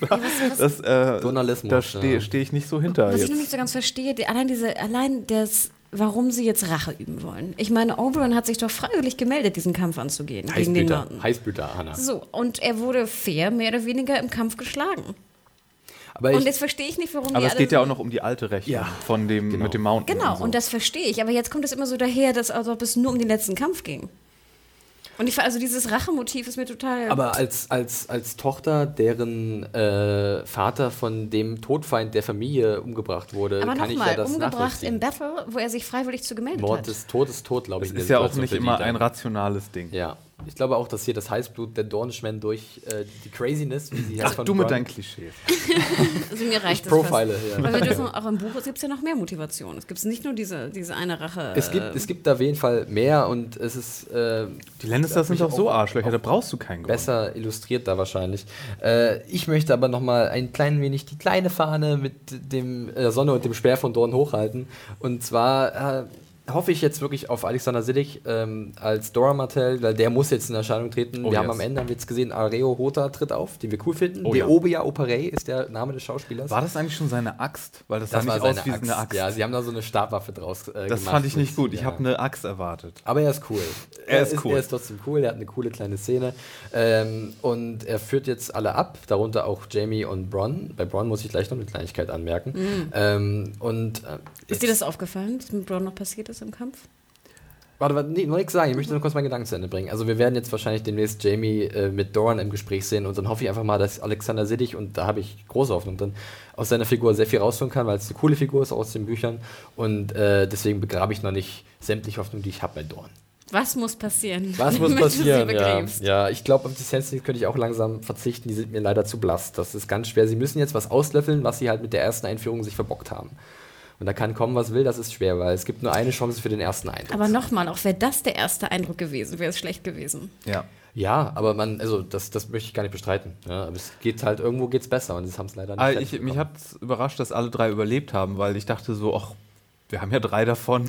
Eigentlich eigentlich auch eine. da kann man, da kann man doch mal eine in der Szene hier. Ich sagen, die ähm, im Buch sind zehn, oder wie viele ja. sind das? Neun? Nee, es sind, ich, acht Senslings und vier ältere. Ja. okay. Und was soll mir aufgefallen sein, dass, äh, wo, dass Aber nur drei treten tatsächlich Ja. so in Erscheinung wie jetzt in der Serie. Wo der, ich muss, Was, ist es dir nicht aufgefallen? ich bin, ich bin, muss ehrlich sagen, ich fand den Kampf so lahm, dass ich glaube ich so ein bisschen Hast du dir meine, Kaffee- Kaffee gemacht? dass meine Augen irgendwann so durch den Bildschirm geguckt haben und nicht mehr so richtig hin. Aber ich könnte mir vorstellen, wurde er von Wer? einem Speer erwischt? Wer? Bronn? Nicht von einem close. Speer, aber von den Dolchen Von den Dolchen. Tien. Und genau, die sind ja eigentlich vergiftet. wenn sie denn das Kind ihrem ihres Vater Vaters kommt. ist, da, dann sollten diese Klingen vergiftet Ja, dann sein. kommen die auch nach King's Landing und werden zum zweiten Frankenstein-Monster gemacht. Als Bronn? Bronn wird zum, okay, äh, der nächste Kommandant der untoten Steinmenschenarmee. Äh, ja, ich hoffe einfach nicht. Nein, nein, nein, nein, nein, nein, letzte- nein, nein. letzte Nicht die was Steinmenschenarmee, die Frankenstein-Armee. Okay, Mit dem Mountain. alles klar. ja, das ist eine sehr schöne Überlegung. Zwei verschiedene Armeen, Ich bin mit Felix. meinen Ganz wichtig. ganz wichtig. Ich bin mit meinen Sorgen aber erst so bei Bronn, weil das wäre natürlich sehr schade, wenn da jetzt irgendwas mit ihm passieren sollte. Es war schon sehr verräterisch, diese Aufnahme direkt, wie er halt getroffen wird von dem Dolch. Und äh, ich hoffe einfach mal, dass äh, ja, nichts mit ihm passiert, aber es ist einfach zu offensichtlich. Ach, aber was, soll man, was würdest du mit seinem Charakter noch machen? Also ich könnte mir schon vorstellen, warum ist er hiermit auf das Abenteuer Er ist gekommen, wenn nicht, einer, wenn nicht einer davon drauf geht? Also ich habe von vielen Leuten gehört, Äh. Dorn funktioniert gerade für sie jetzt noch, weil halt Bronn dabei Bei mir ist. auch. Weil Jamie sagt ja eigentlich fast gar nichts, Na, ob Jamie ja. nun da ist oder nicht, who cares. Aber Bronn, finde ich, ist der einzige Grund, warum ich dann noch zuschaue und nicht irgendwie rumtwitter oder auf Klo gehe oder so. Ja, warten wir mal ab. Wir hoffen mal, dass unserem allerliebsten Sellsword nichts passiert, aber ich vermute mal, da wird irgendwas kommen. Gut, äh, dann Kurze war's Frage, das Felix, war denn Dorn, zumindest der Punkt oder der Faktor in deiner Review, warum du den halben Punkt abgezogen hast? Okay. Ja, das, also ich hätte vielleicht sogar im Endeffekt noch einen ganzen Stern abnehmen können oder wegnehmen können, aber ich fand halt den Rest der Episode so stark, dass es dann vielleicht ungerecht gewesen wäre, den anderen zehn gegenüber. ja, machen wir nämlich genau mit äh, einem Handlungsstrang weiter, den ich super stark fand, und zwar King's Landing, alles, was da passiert. Äh, wir legen los mit Littlefinger in den Straßen von King's Landing, äh, der ja äh, nach King's zurückgekehrt ist, weil Cersei irgendwas von ihm will und sie darf ja keine, kein, also nicht skeptisch werden oder misstrauisch. Und da trifft Littlefinger erstmal auf äh, Lancel. Und äh, der ist mal, wieder, mal wieder mit Lancel, ey. Der sieht schon aus wie das übelste Fratboy-Douchebag-Dingens. Das finde ich auch, dass Und der eigentlich, der hat eigentlich, der sieht, finde ich, zu modern aus. ich, ich möchte ihn nur. Oh Gott. Äh, Mario hasst Lancel, Mario hasst auch generell die, die Sparrows, glaube ich. Ne? Äh, Nein, aber ich hasse, ich fand Lancel schon damals irgendwie Ja, da mochte ich ihn auch nicht. lame. Ja. Und jetzt kommt er wieder und ist nicht Lame. nur lame, sondern auch noch Arschloch-lame. Und Ja. oh, Ja, aber äh, Littlefinger bleibt ja ziemlich cool. Ja? Er, mir ist schon aufgefallen, dass hier eine neue Gefahr lauert in der, in der Hauptstadt, aber er hat sich immer schon irgendwie durchgesetzt und lässt sie nicht aus der Ruhe bringen und äh, marschiert dann einfach mal weiter zu Cersei. Und da gibt es eine richtig coole Szene, ich finde, mit einer der coolsten Szenen der Episode, meinem Empfinden zumindest. Ähm, denn man sieht, wer hier eigentlich der größte Spieler in diesem Game of Thrones ist. Niemand geringeres als Littlefinger selbst. Denn der, äh, also jetzt wird uns sein großer Plan offenbart, den ich einfach nur mega cool finde. Äh, ja, mit Cersei erstmal ein bisschen Palaver, die geben sich so ein paar Spitzen, ja, wie, wie man sich bettet, so liegt man. Äh, und das ist eigentlich alles ganz amüsant. Doch dann geht es ans Eingemachte, denn äh, Littlefinger berichtet von äh, Sansa, die er aufgespürt hat. Und zwar wird By die the von, way. wird Ja, die wirklich. wirklich von den Boltons festgehalten und Bruce Bolton will sie mit Ramsay heiraten und somit äh, den Norden komplett unter seine Kontrolle bringen und äh, die Krone hintergehen. Und Cersei ist entsetzt. Fort, fort, fort. Ja, und Littlefinger offenbart ja auch, dass er auch einen kleinen Plan auf seinem großen Plan hat, nämlich er möchte Warden of the North. Es wird dann wirklich Sein. ziemlich cool. Also er spielt sozusagen die Partei mit gegeneinander aus, äh, erzählt dann selbst, ja, wie können wir da was, also ich würde jetzt einfach abwarten, bis Dennis kommt und dann bekriegen die sich und dann schicken wir Kevin los oder Jamie oder Kevin. ach, ich habe doch Zeit, ich Ja. übernehme das und dann würde ich gleich zum Warden of the North werden und alle sind happy, weil ich bin ja loyal. Dachtet ihr auch im Endeffekt, dass er wahrscheinlich dann ja vielleicht auch Sansa heiraten will, um, den, um die Stark. Äh, ich, gehe ganz stark davon aus, Mhm. dass das der Plan ist. Fand auch interessant, dass er ja, er argumentiert ja so, oder zumindest Cersei sagt ja auch, dass sie eigentlich irgendwie keine Soldaten mehr hat. Ne? Also, dass das ja auch ein großes Problem ist. Und dass er halt sagt, so, ach übrigens, so in der Erie haben wir noch ein paar das Soldaten. unberührte Whale äh, mit, mit starken Kämpfern und wenn er die halt dann vereinen kann, dann holt er sich noch den kompletten Norden, ist Littlefinger auf einmal wirklich der Big Player in diesem, diesem teuflischen Spiel. Und ich und fand wenn, halt, wenn ich dann im Game of Thrones Brettspiel wäre, wenn Ja. ich so viel Norden äh, unter meiner Fuchtel hätte, dann könnte man auch Richtung Süden und dann könnte man da auch schon mal überlegen, an, an King's Landing äh, Tür zu oder du gehst klopfen. nach Castle Rock, Riverlands, es gibt Ja, ja. wirklich viele Möglichkeiten. Aber man muss ja auch sagen, er hat dann ja wirklich alles erreicht, was er jemals ver vermutlich schon immer wollte, weil er hat ja damals diese Geschichte erzählt, dass er ja nur just a simple boy from a simple family. Der aber eigentlich er, alles will. Genau, und wie er verliebt war in die Star, in die ähm, Caitlyn. Caitlyn und äh, dann bekommt er, naja, nicht Caitlyn, aber ja, Caitlyn Next best Proxy. thing. die jüngere Kind. Ja. und, ähm, und den ganzen Norden noch dazu und ähm, Ja, wie hast hat- du nicht fein gemacht. Genau, wie, wie hat euch äh, Littlefingers Auftritt hier und auch die Darbietung von Aiden Gillen gefallen? Weil ich war wirklich voll des Lobes. Nee, super. Ich fand auch das Zusammenspiel von, auch alleine diesmal, ich weiß nicht, ob wir so viele Szenen schon alleine hatten Mhm. mit den beiden, aber Cersei und, ähm, also Lena Headey und äh, Gillian. Hm? Gillen, Aiden Gillen, ja. Gillian, ähm, es war super, superb. Ja, King's Landing, Daumen hoch. Daumen hoch für Sowieso diese fand ich Szenen. die Lina Headey auch die äh, Oleana-Szenen, Ja, ne? da Also das kommen wir war gleich sehr schön, dazu. diese. Da kommen wir gleich. Gleich Ja, ja, Mario ja, ja, freut ja, sich schon. Aber wir sagen, also Littlefinger ist ein richtig gefährlicher, äh, gefährlicher Spieler, aber ich muss sagen, ich finde ihn halt viel zu cool. Äh, ich habe ganz oft gelesen, dass die Leute ihn überhaupt nicht mögen, weil er halt so durchtrieben ist, aber gerade weil er halt so durchtrieben ist, mag ich ihn so. Denn er, zeigt, es zeigt einfach, was für eine Weitsicht er hat und wie, wie krass er alles durchgeplant hat. Ne? Also- Außerdem kann er ja sich auch ziemlich gut teleportieren, ne? ja, absolut. Das ging ratzfatz. Hier großen Raben vorne angespannt und der fliegt ihn dann mal zackig nach King's Landing. Ja, äh, apropos King's Landing, da bleiben wir und begeben uns erstmal vor die Tore der königlichen Hauptstadt äh, zu einer Kutsche, mit der Olenna Tyrell Yes. angekarrt wird. Yes. Ja. Können wir uns mal auf eine Sache einigen? Ja. Können, wir, können wir mal eine Sache vorschlagen, die das alle, aller, allerbeste für King's Landing und für ganz Wenn sie Westeros für immer da bleiben würde? Pass auf, wir, wir schicken meinen mein Kreuzzug los, ja, nach magischem Shit zu suchen. Mhm. Der magische Shit soll irgendeine Unsterblichkeitspotion besorgen. Und die kriegt dann Olenna. Ja. Und die wird dann bitte Königin aufs Le auf Lebenszeit für ganz Westeros. Ja. Und fertig ist der Lack. Das ist meine, meine, meine Ist Endlösung keine hier. schlechte, kein schlechter Einfall. Ich zweifle aber, äh, dass das äh, möglich sein wird. Das ist, das ist, äh, ich, so, so endet das jetzt für mich. Ich Okay. höre auf zu gucken. Schön. Mario ist raus, Hanna und ich bleiben noch hier.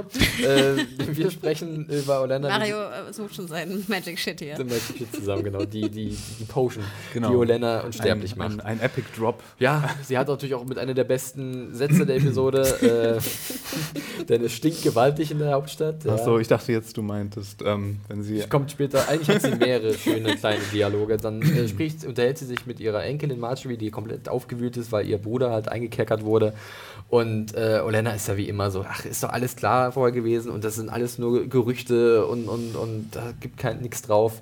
Jeder wusste, dass Renly äh, ein, ein Pillow-Biter war. Wenn man Ähm, alle Säulenbeißer.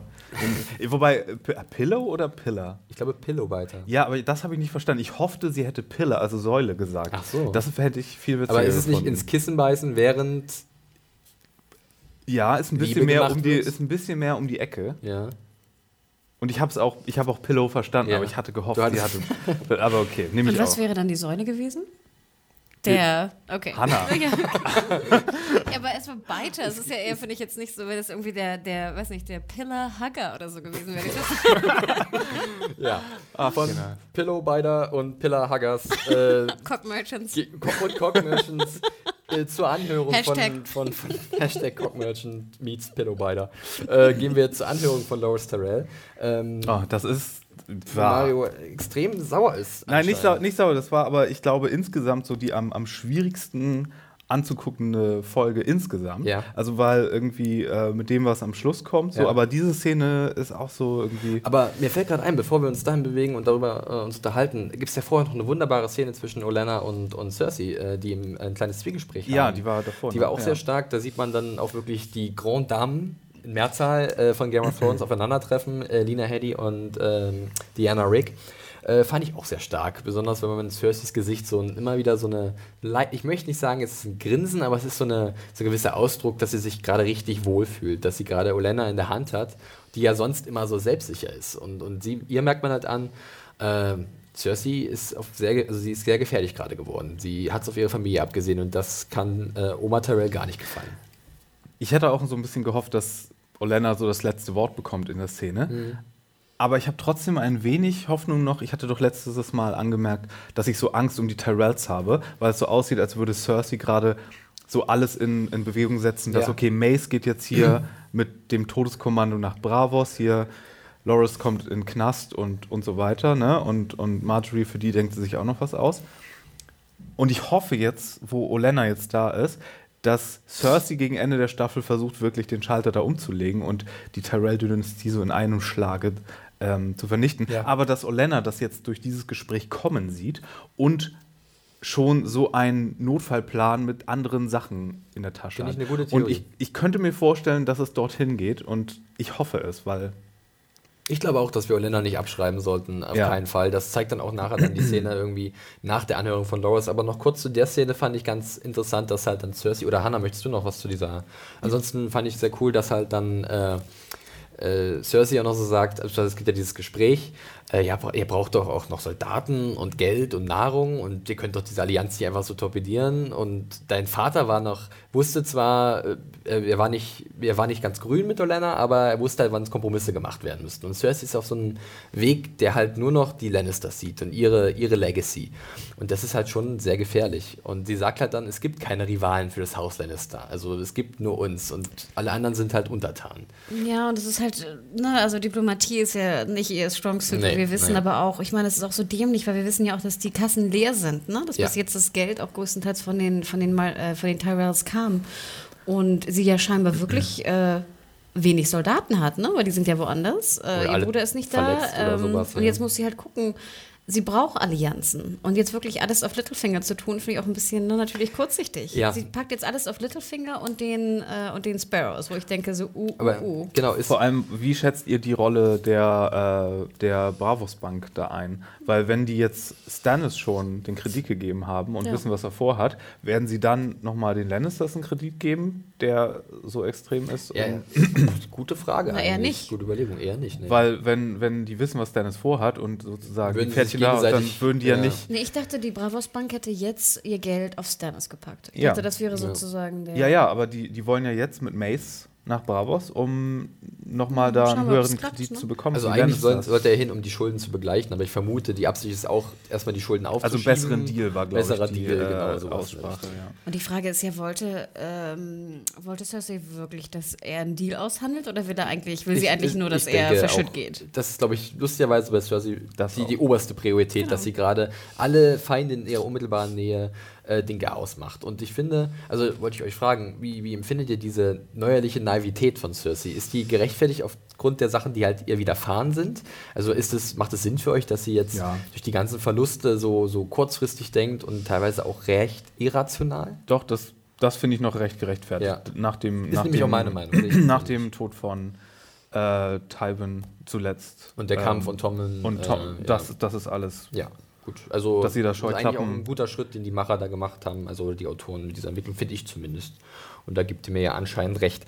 Ja, dann äh, machen wir weiter mit der Anhörung von Loras, ähm, die so ein bisschen Law and Order Westeros vielleicht. Äh, Ja. Ich meine, man hat den Überraschungszeugen von, von 10.000 Kilometer kommen sehen. und, Shay Reloaded. und, und, ähm, und, und, und Chekhovs Muttermal. Chekhovs Muttermal.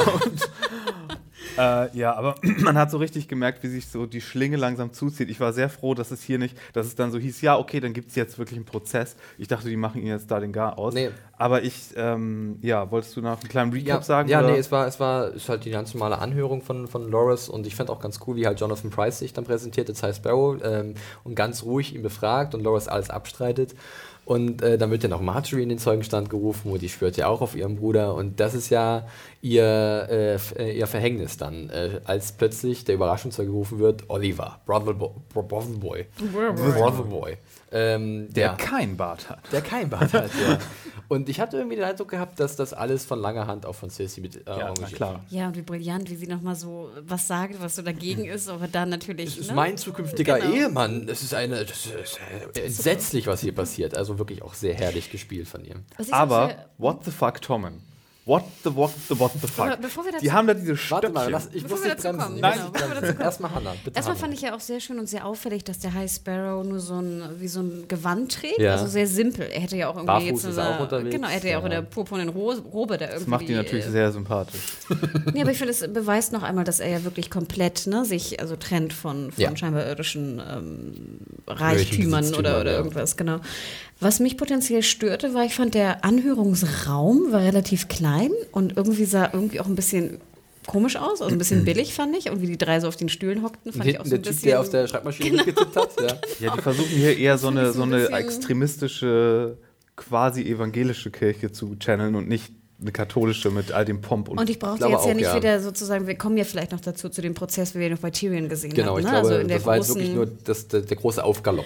Und ich fand auch, dass natürlich jetzt im Endeffekt die Aufklärung oder die, der große Moment von Brothel Boy und dem äh, Mark war auch so ein bisschen, äh, auch ein bisschen simpel, fand Ja. ich im Endeffekt. Und das fand, fand ich, bei mir hat das nicht so ganz funktioniert. Okay. Hat es bei euch hundertprozentig funktioniert? Also bei mir muss ich sagen, äh, schon. Ich fand halt auch ähm, Finn Jones, äh, seinen Gesichtsausdruck, äh, als dann auf einmal Oliver reinkommt, äh, sehr treffend. Äh, es war so wirklich so, what the fuck? Und, und da wusste auch schon Marjorie, jetzt haben wir ein Problem. Und gleichzeitig, ich fand halt immer den Blick auf die, auf die Darsteller, die da saßen, hervorragend. Ich meine, Tommen hat man angesehen, er weiß gar nicht, was abgeht. Das komplett, das komplett, was mache ich hier eigentlich? Und Cersei hatte permanent diesen, diesen gleichen äh, Gesichtsausdruck, der halt so ein bisschen Freude ausstrahlt. Und ich habe mich daran hochgezogen, in diesem Moment an den Darstellungen äh, oder an den Darbietungen der Darsteller. Äh, auch an äh, Diana Rick wieder und deswegen fand ich die Szene eigentlich cool. Klar, es war so ein bisschen, ich habe es oft gelesen, äh, Soap-artig, Seifenoper-mäßig, wie das dann äh, verstatten gegangen ist. Und der hat ein Muttermal am Oberschenkel äh, so, oh,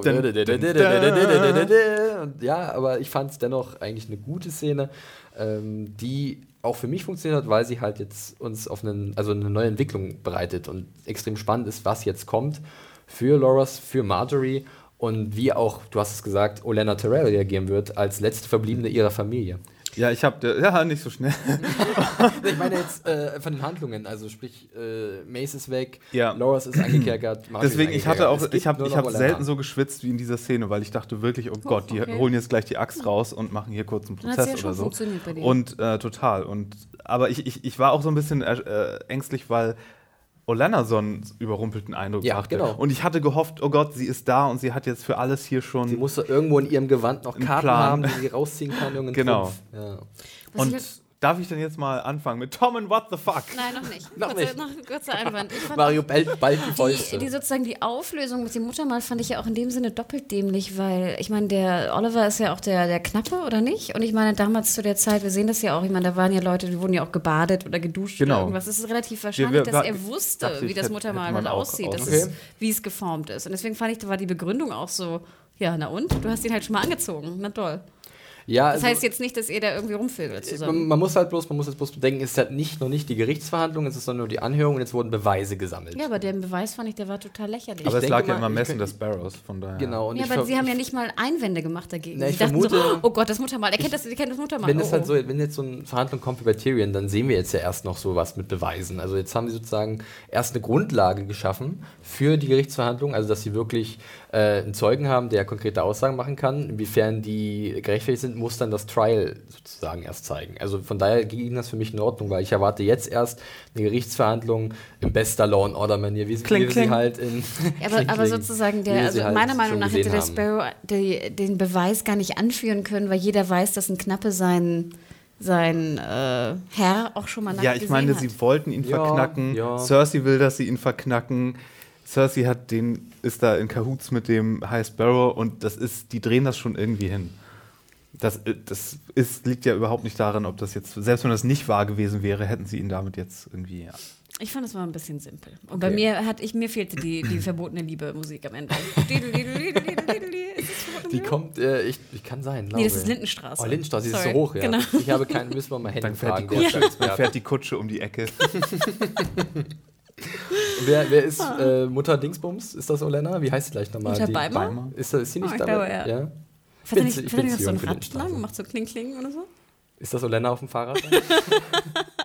Ach ja, äh, Na gut, jetzt kannst du sagen, sag Lindenstraße what the meets fuck? Westeros und jetzt darf Mario Jetzt sein ist ganz- mein, jetzt ist mein Feuer weg. Jetzt habt ihr es verbraucht. Das ist ja schade. Also Tom and What the Fuck. Ja. Aber diese, diese Pappnasen, ja, die stehen da mit ihren Stöckchen rum.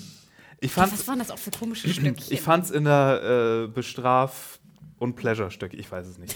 Aber es, äh, wir fanden es ja in der vorletzten Folge oder wann das war, schon so ein bisschen, aha, strange, wie kommt es, dass Tommen sich da nicht durchsetzt, als er dann nur so ein, zu so einem Termin will und Ja. äh, sich da nicht äh, durchdrängeln kann, obwohl er da mit seinen Guards ist, okay.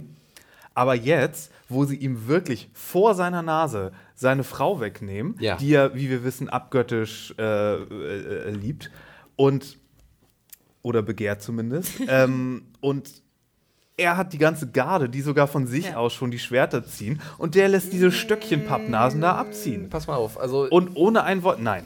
Ich fand's, ich fand's in den Szenen, also es waren insgesamt zwei Kingsguard, die ich da gesehen habe. Äh, gegen 10 oder 15 Sparrows oder so. Also ich finde es sehr Mit Stöckchen. Ich, das waren, also ich, vielleicht kurz Exkurs zu den Büchern, wenn ich mich recht entsinne. Barfuß. Werden die halt Unterernährt. immer auf die Füße treten, das ist ihre Schwachstelle, genau.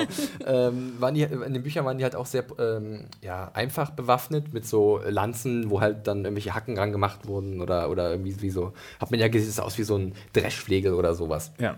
Äh, aber ich glaube, hier macht es wieder die Masse im Fall. Und man sieht ganz eindeutig äh, oft in der Episode, dass halt die Sparrows immer in der Masse gezeigt werden, deswegen eher unberechenbar bleiben, weil man kann nicht einschätzen, schaffen es zwei Kingsguards, sich gegen so eine Übermacht durchzusetzen.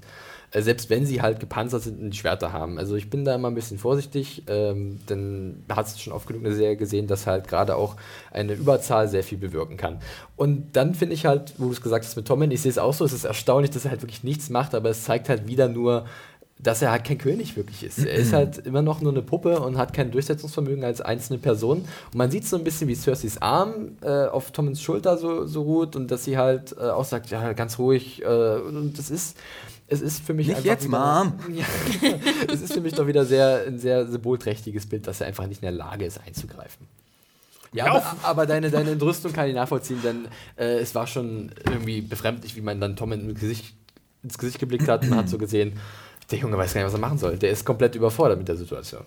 Ja, dass du noch nicht mal irgendwas sagt, wie, wie bringt ihr sie hin? Oder nein, nicht wirklich. Oder so. Er sagt einfach gar nichts, ne? Ja. So. Hm.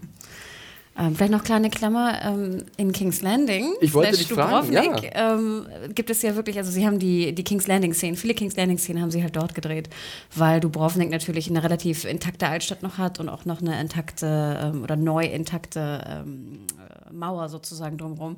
Und was sehr schön ist, man läuft sozusagen durch diese Altstadt, die auch ziemlich klein ist und auf einmal sieht man halt so eine Treppe und denkt so, hm, Die die. High Sparrow-Treppe. Ja.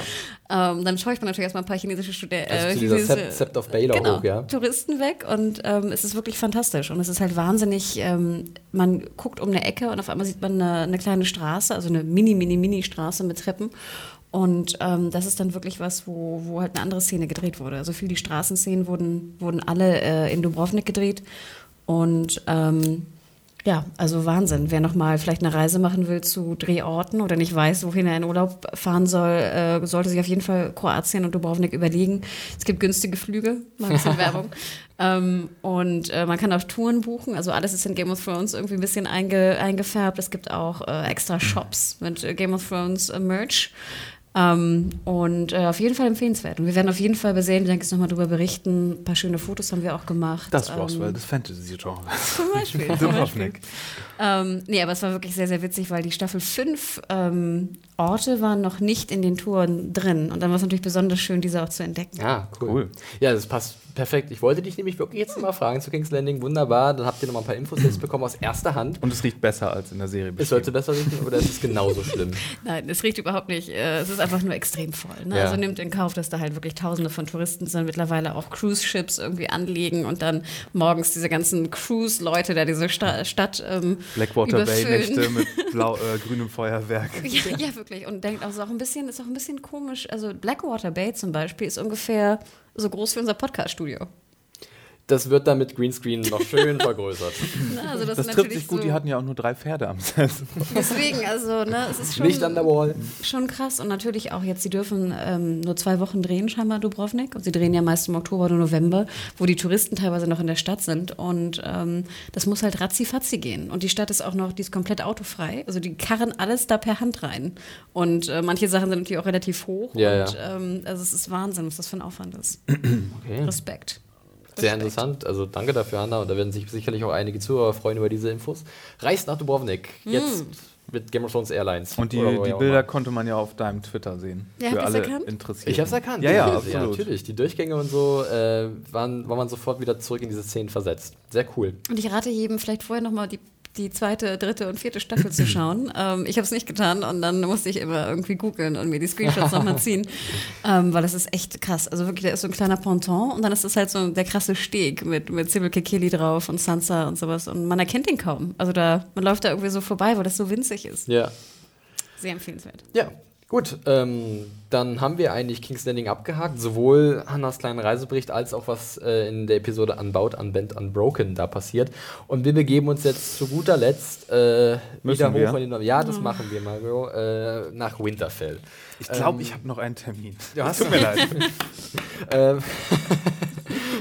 ähm, ja, genau, nach Winterfell. Ähm, es geht eigentlich mit einer ziemlich starken Szene los äh, von Sansa. Ähm, die wird von Miranda aufgesucht, äh, Sansa, äh, Sansa, Sansas Geliebte, sage ich schon, Ramsays Geliebte, ähm, die äh, den Auftrag bekommen hat, Sansa zu baden vor ihrer Hochzeit mit Ramsay. Und äh, die, ja, die lässt gleich mal wieder, äh, macht ihr ein bisschen Angst und erzählt von Ramsays vorangegangenen Geliebten und was mit dem passiert ist. Aber Sansa bleibt ziemlich cool und hat dann auch eine sehr coole Reaktion, wie ich finde. Also sie sagt dann zu ihr, äh, pass mal auf, Mädel, das ist mein Zuhause, du kannst sagen, was du willst, und jetzt verfatz dich. Ja, also ich höre nicht auf dich, ich bin, ich bin hier die Stark im Haus. Fand ich ziemlich stark eigentlich auch von Sophie Turner als Darstellerin, als auch von der Figur selbst. Erstmal fand ich ja interessant, dass Sophie Turner ungefähr doppelt so groß aussieht wie Miranda. Sie ist immer die größte gefühlt in Game of Thrones. Das ist- Und hat ja auch echt, also sie ist wunderhübsch und alles, ne, aber hat ja auch echt extrem breite Schultern ne, bekommen irgendwie. Also ich fand sie sah sehr, sehr groß aus in dieser Badewanne. Aber ich fand auch, dass es eine tolle Szene war, weil ich hätte irgendwie Angst Ja. anfangs um sie. Ich dachte war so, holy sehr, shit. sehr angespannte Situation. Genau, was passiert jetzt? Ähm, Im Endeffekt hat ja, das habe ich auch irgendwie nur gelesen, hat ja äh, Miranda ihr die Haare, die, die Farbe Ja, rausgewaschen. genau, ne? Das hatte ich ich gar noch- nicht, ich noch Das sagen, hatte ich gar ja. nicht so geschnallt, weil man sieht immer sehr oft so den Bottich, wo es reinfällt, ne? Das, was sie mit den Haaren macht. Da dachte man so, warum sehe ich den denn jetzt andauernd? Okay, sie hat also sozusagen das Schwarz oder das dunkle, die dunkle Farbe rausgewaschen. Ähm, aber ich fand erstaunlich halt, wie gesagt, diese, diese intimen Szenen, genau wie auch das Rasieren von ähm, Theon und äh, Ramsay, ne? Ja. dass das einfach eine unheimliche Spannung ähm, War so eine Spiegelung ein bisschen, ne?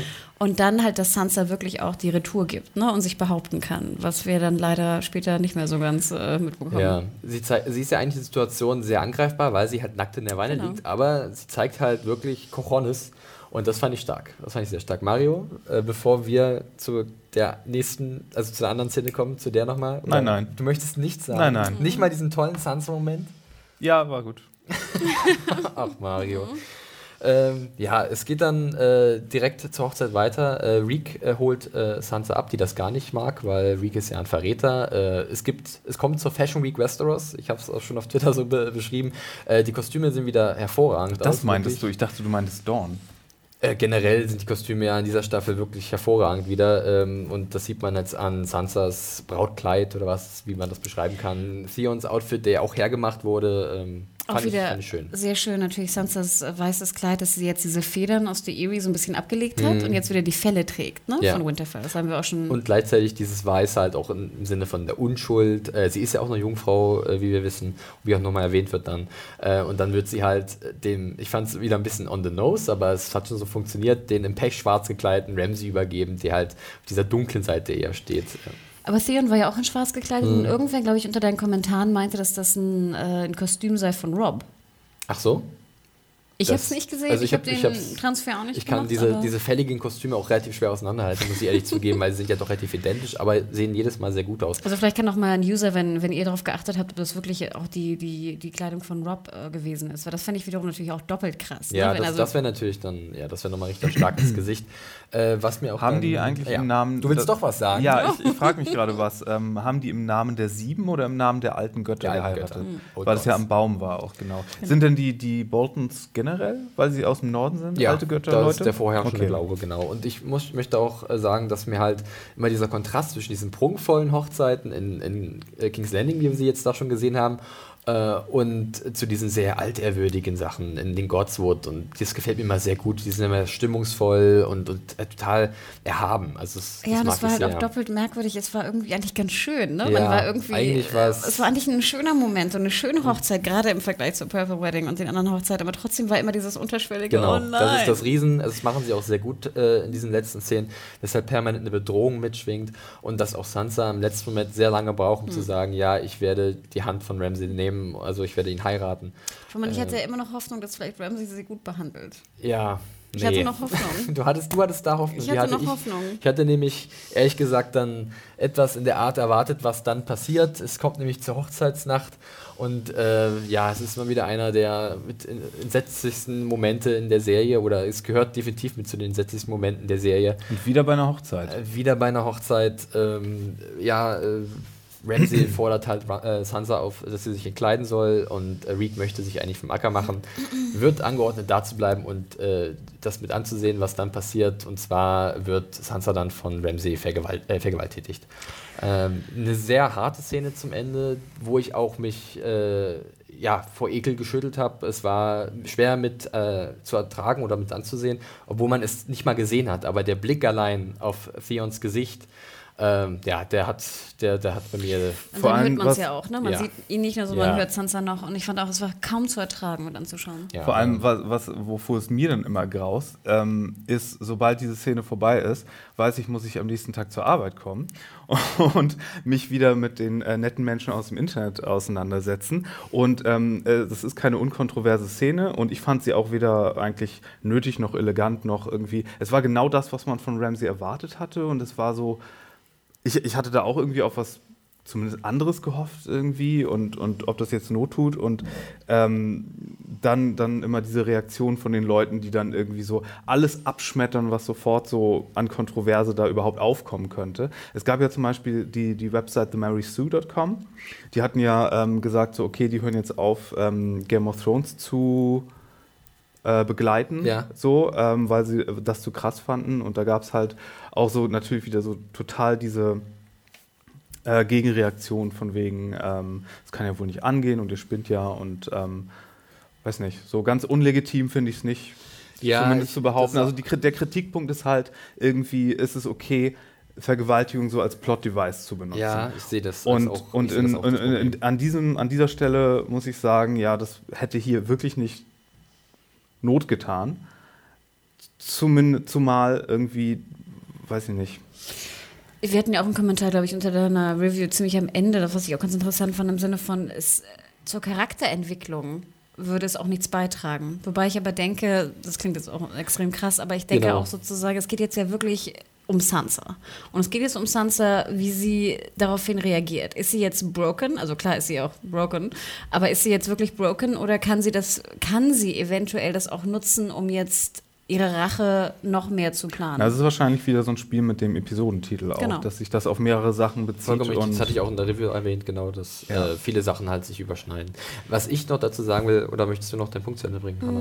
Hm, Sag du erst mal, dann sehe ich Ähm, mich hier. Es, es muss ganz, ich muss mich da ganz vorsichtig formulieren, denn das, Deswegen, dürft- ich wollte ihr auch dürft grad es sagen, halt nicht ist, in, äh, die- falsch verstehen. Denn ähm, Das, also es die sollte so bei mir bitte auch nicht so klingen, dass es jetzt. die, Äh, die, die Szene ist unglaublich schlimm Ja. und es ist sehr schwer zu ertragen.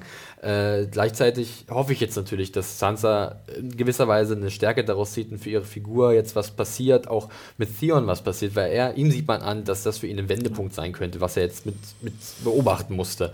Dass er sich jetzt vielleicht auflehnt gegen Ramsey und dass er jetzt Sansa hilft und ähm, im Normalfall müsste Sansa jetzt komplett fertig sein und ich hoffe einfach, dass sie halt irgendwie es schafft, da gestärkt äh, doch rauszugehen und sich aufzulehnen und sich etwas einfallen zu lassen, wie sie halt dieser Tortur entkommen kann, denn ich denke, dass es dabei bleiben wird bei diesem Beziehungsverhältnis, weil Ramsey hat jetzt das bekommen, was er wollte.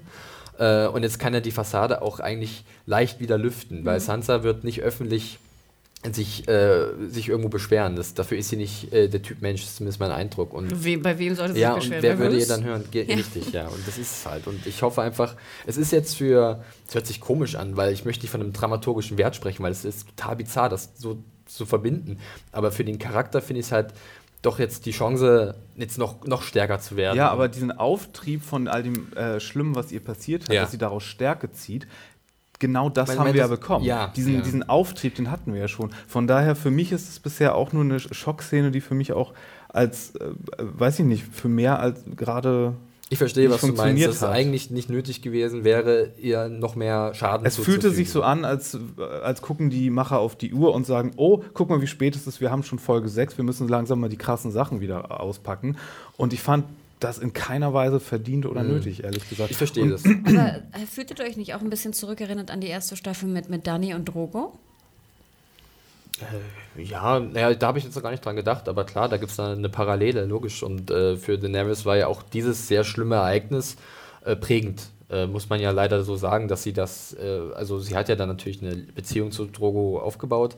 Genau, also ich meine nicht, dass sie sich nachher dann in ihn verliebt und Nein, das alles nein, nein, wenden aber- kann, sondern aber ich meine, das- das, war, fand ich auch eine das- sehr krasse Ja, Vergewaltigungsszene. absolut. Und für Daenerys war es ja aber, da sie ja auch noch sehr jung war und, und, und unerfahren und, und äh, wirklich unschuldig in dem Moment, äh, hat es sie, glaube ich, auch in eine Richtung gestoßen, also ihre Charakterentwicklung, äh, die dann äh, bedeutender wurde im Laufe äh, der Serie. Aber es ist dennoch nicht zu rechtfertigen, so eine Charakterentwicklung Nee, mit einer. Vergewaltigung. Ja. Das ist halt das große Problem an dieser Szene. Ja, Darf und es, ich- wirkt, es wirkte halt sehr im Sinne von, wir machen das jetzt nur, um irgendwie Aufmerksamkeit zu, zu erhaschen. Egal auf welche Art und Weise. Darf ich äh, noch mal kurz die Mail Ja, von Franzi bitte, einstreuen, bitte. weil die hat ja auch noch was dazu geschrieben. Also sie beschreibt zu, äh, zuerst die, die Szene, wie sie im Buch stattfindet. Mhm. Da ist es ja nicht ähm, Sansa, der das widerfährt, sondern eine, die sich für Arya Jane aus, Poole, ausgibt. Das genau, können wir hier sagen, ja. weil das ist ja jetzt gelaufen, das, wird dürfte nicht passieren. nein. Ähm, und, und da ist dann auch äh, Theon eingebunden, allerdings dann halt auch noch mehr. Und ähm, äh, Franzi meinte, sie, sie hoffte, nachdem sie das im Buch gelesen hatte, dass sie es nicht so um, umsetzte.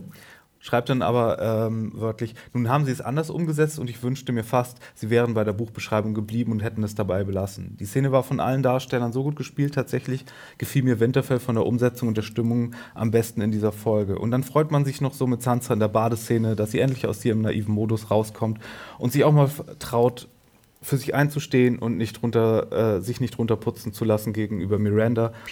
Und dann passiert ihr sowas Schreckliches. Ich weiß allerdings auch gar nicht, was ich erwartet hatte. Wohl kaum, dass Ramsey ihr alle Angst nimmt und die Hochzeitsnacht für Sansa wie eine Achterbahn der, äh, Achterbahnfahrt im sanften Sommerregen wird. Ich hatte allerdings erwartet, dass die Serie Halt macht. Game of Thrones, I trusted you.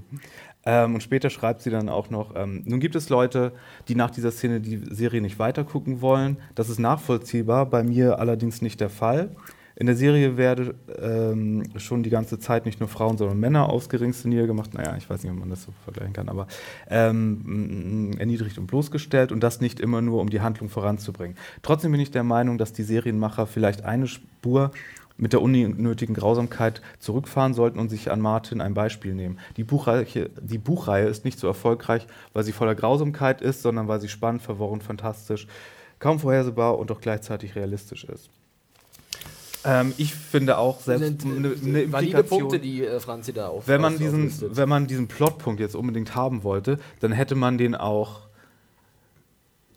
ähm, subtiler inszenieren können. Oder, weißt du, dann hätte ich da auch mit einer Tür, die zufällt, wäre ich damit zufrieden okay, gewesen. Diese, ja. So, selbst dann hätte ich nicht gedacht, okay, das ist jetzt das Beste, was man sich da hätte aus, aber nur gar nicht. Ich gebe dir da recht. Ich muss aber auch ehrlich zugestehen, dass halt die Szene bei mir einen extremen Effekt hatte, einfach als Zuschauer, weil ich halt so, ich war persönlich halt betroffen, weil Sansa hat sich zu einem meiner Lieblinge gemausert und es ist einfach sehr schwer, das damit zu ertragen.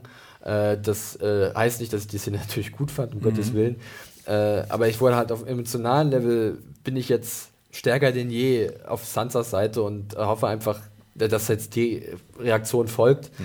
Ähm, aber die ganzen Sachen, die du aufgezählt hast, Mario, die auch Franzi aufgezählt, die wir jetzt besprochen haben, haben sind absolut richtig. Und, äh, und bitte Leute, kommt nicht damit an, dass es wir hier wieder äh, fast wegen Vergewaltigung aufmachen, wie in der letzten Staffel. Das sind Apfel und Birnen hier ja. in dem Fall. Weil beim letzten Mal ging es darum, dass die Macher nicht acknowledged haben, dass es sich um sowas gehandelt hatte. Hier ist es jetzt ganz eindeutig und ähm, und, und auch so dargestellt worden. Aber hier geht es dann um die, um die ja, Legitimation der Szene oder der Kritik daran und sowas. Halt es die Szene gebraucht. Einfach diese Frage steht im Raum und ja. die, äh, ja, da, da, darf man durchzweifeln, ob es denn die Szene gebraucht hätte. Wir hatten auch noch eine Kritik bekommen zur Szene, das fand ich ganz interessant, da habe ich gar nicht drüber nachgedacht. Ich glaube, es war auch eine weibliche Kommentatorin unter einer Review ziemlich am Ende, wenn nicht ja. sogar die letzte heute früh, die sagte, ähm, dadurch, dass man Theon sieht und sein Leid, würde man das Leid von Sansa so ein bisschen minimieren. Okay. Und das fand ich auch irgendwie ein Schluss, da habe ich überhaupt nicht dran gedacht. Aber ich habe auch furchtbare andere Sachen gelesen, wie, ähm, wie äh, Sansa hätte ihn ja nicht heiraten müssen. ganz, ganz kurz, da kann ich was sagen, ähm, denn ich habe vorhin noch einen Artikel geschrieben, der müsste jetzt also der sollte jetzt abrufbar sein, längst auf unserer Seite, den will ich nochmal verlinken in, den, in der Podcast-News. Und zwar hat äh, sowohl Sophie, äh, Sophie, Turner als auch Brian Cockman, der Drehbuchautor, als auch äh, George R. Martin Stellung bezogen zu dieser Kontroverse oder zu dieser Szene.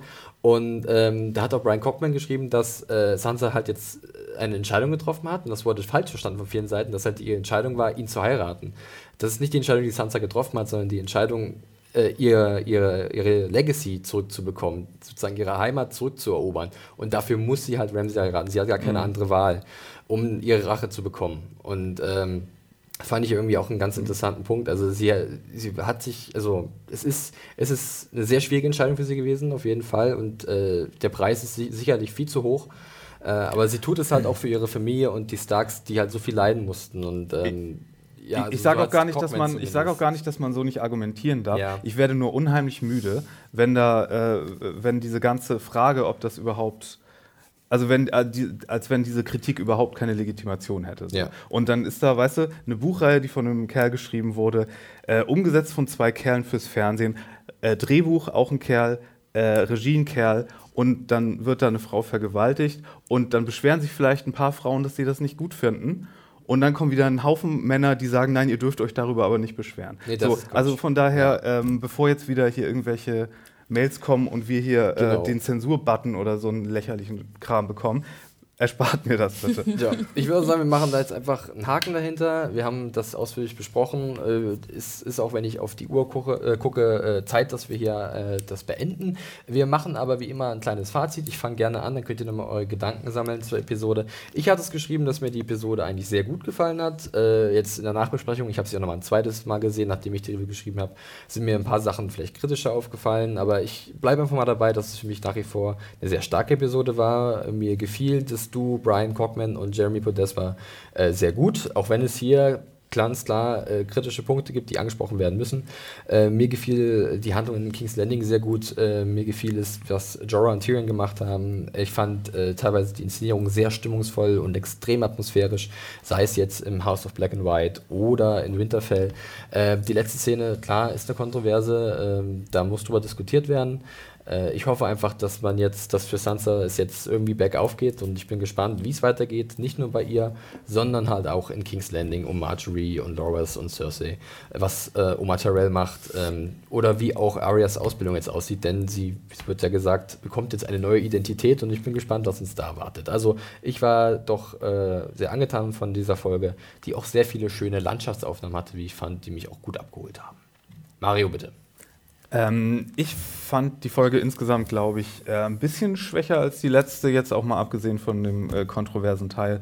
Aber ähm, klar, mit Jorah und. Also ich sehe ich seh das Ganze fast schon gar nicht mehr so als einzelne Folgen, sondern ich sehe einfach eher so noch Szenen einzelne. Mhm. Und das wird, glaube ich, auch im Nachhinein, wenn man sich dann zurückerinnert an die Staffel. Klar, hatten wir letztes Mal auch so Eigenarten von Regisseuren und äh, so herausgestellt und dass der Drehbuchautor stärker war. Das hat man hier auch wirklich wieder gemerkt. Ähm, Gerade Jorah und Tyrion war sehr cool. Äh, House of Black and White fand ich sehr cool. Und ähm, ja, dass Olenna zurück ist, ist für mich sowieso das, was ich als, als helles Licht aus dieser Folge ähm, mitnehme. Und ich hoffe, dass sie sich als großer, äh, voraussichtiger Player noch erweist am Ende dieser Staffel. Das hoffe ich auch. Hanna? Ja, mir geht es ähnlich wie euch. Äh, vielleicht äh, neben den guten Sachen werde ich nochmal erwähnen, dass mir zwei Sachen, halt, wie gesagt, nicht so gefallen haben. Genau, das ist sehr gut, ja. Wie natürlich Dorn. Ähm, ja, ich glaube, da ist alles gesagt worden zu. Und ähm, ja, zwar nicht, äh, nicht sonderlich gut inszeniert. Und wie gesagt, was, wo ich auch meine Probleme mit hatte, war halt der, der, die, der Prozess war es nicht, sondern die, die Zeugenaufnahme, ja. nennen wir es mal so. Die Anhörung. Zeugenanhörung ja. ähm, oder Beweisaufnahme.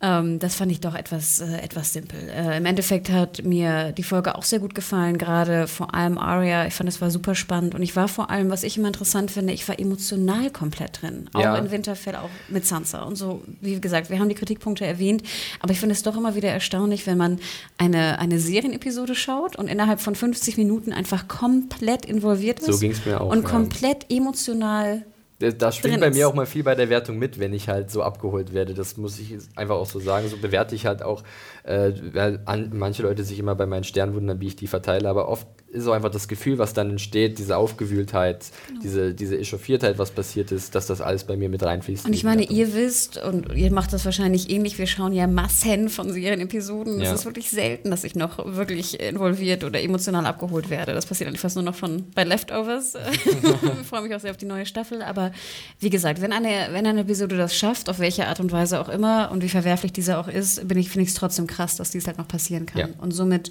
würde ich auch sagen, dass die Episode halt halt einfach bei mir mich aufgewühlt hat und ähm, genau. ja, und das äh, warum auch immer fand ich sehr, sehr positiv. Da bin ich bei dir. Ja, gut, dann nochmal schneller Hinweis an unseren werten Sponsor, der uns diese Staffel, wie auch schon die Podcast-Staffeln zuvor zu Game of Thrones äh, unterstützt. Und zwar ist das Sky, da könnt ihr die äh, aktuellen Episoden der fünften Staffel von Game of Thrones immer parallel zur US-Ausstrahlung in der Nacht von Sonntag auf Montag gegen 3 Uhr sehen. Morgens am Montag dann ab 8 gibt es die Episode auf bei Sky Plus über den Festplattenreceiver abzurufen und seit 27.04. gibt es da montags ab 21 Uhr auch immer die neueste Episode äh, von Game of Thrones, der fünften Staffel, in der deutschen Fassung zu sehen. Äh, wir sind durch, wir freuen uns wie immer über euer Feedback. Schreibt uns, wie euch die Episode gefallen hat, wie euch unser Podcast gefallen hat. Wir sind für äh, sämtliche Kritik offen, äh, solange sie konstruktiv ist. Äh, ihr könnt uns aber auch äh, direkt persönlich erreichen, zum Beispiel auf Twitter. Da findet man die liebe Hanna unter dem Handle. Genau, mich findet ihr unter Media M-E-D-I-A-W-H-O-R-E -E, und schaut noch mal rein. Ich habe ein paar Fotos auch gepostet von Dubrovnik slash äh, King's Landing. Vielleicht erkennt ihr die Orte, die ich da äh, habe sehen dürfen. Und vielleicht noch kurz der Hinweis, ähm, schaut doch auch noch mal bei iTunes, wenn ihr uns abonniert habt, äh, hinterlasst uns vielleicht einen Comment, äh, verhalten ein paar Sterne, denn das äh, erhöht uns auch in der, in der Sichtbarkeit und in den Charts und äh, denkt immer dran, je mehr ihr postet, like, bedaumt und Co., umso mehr Podcasts können wir auch produzieren.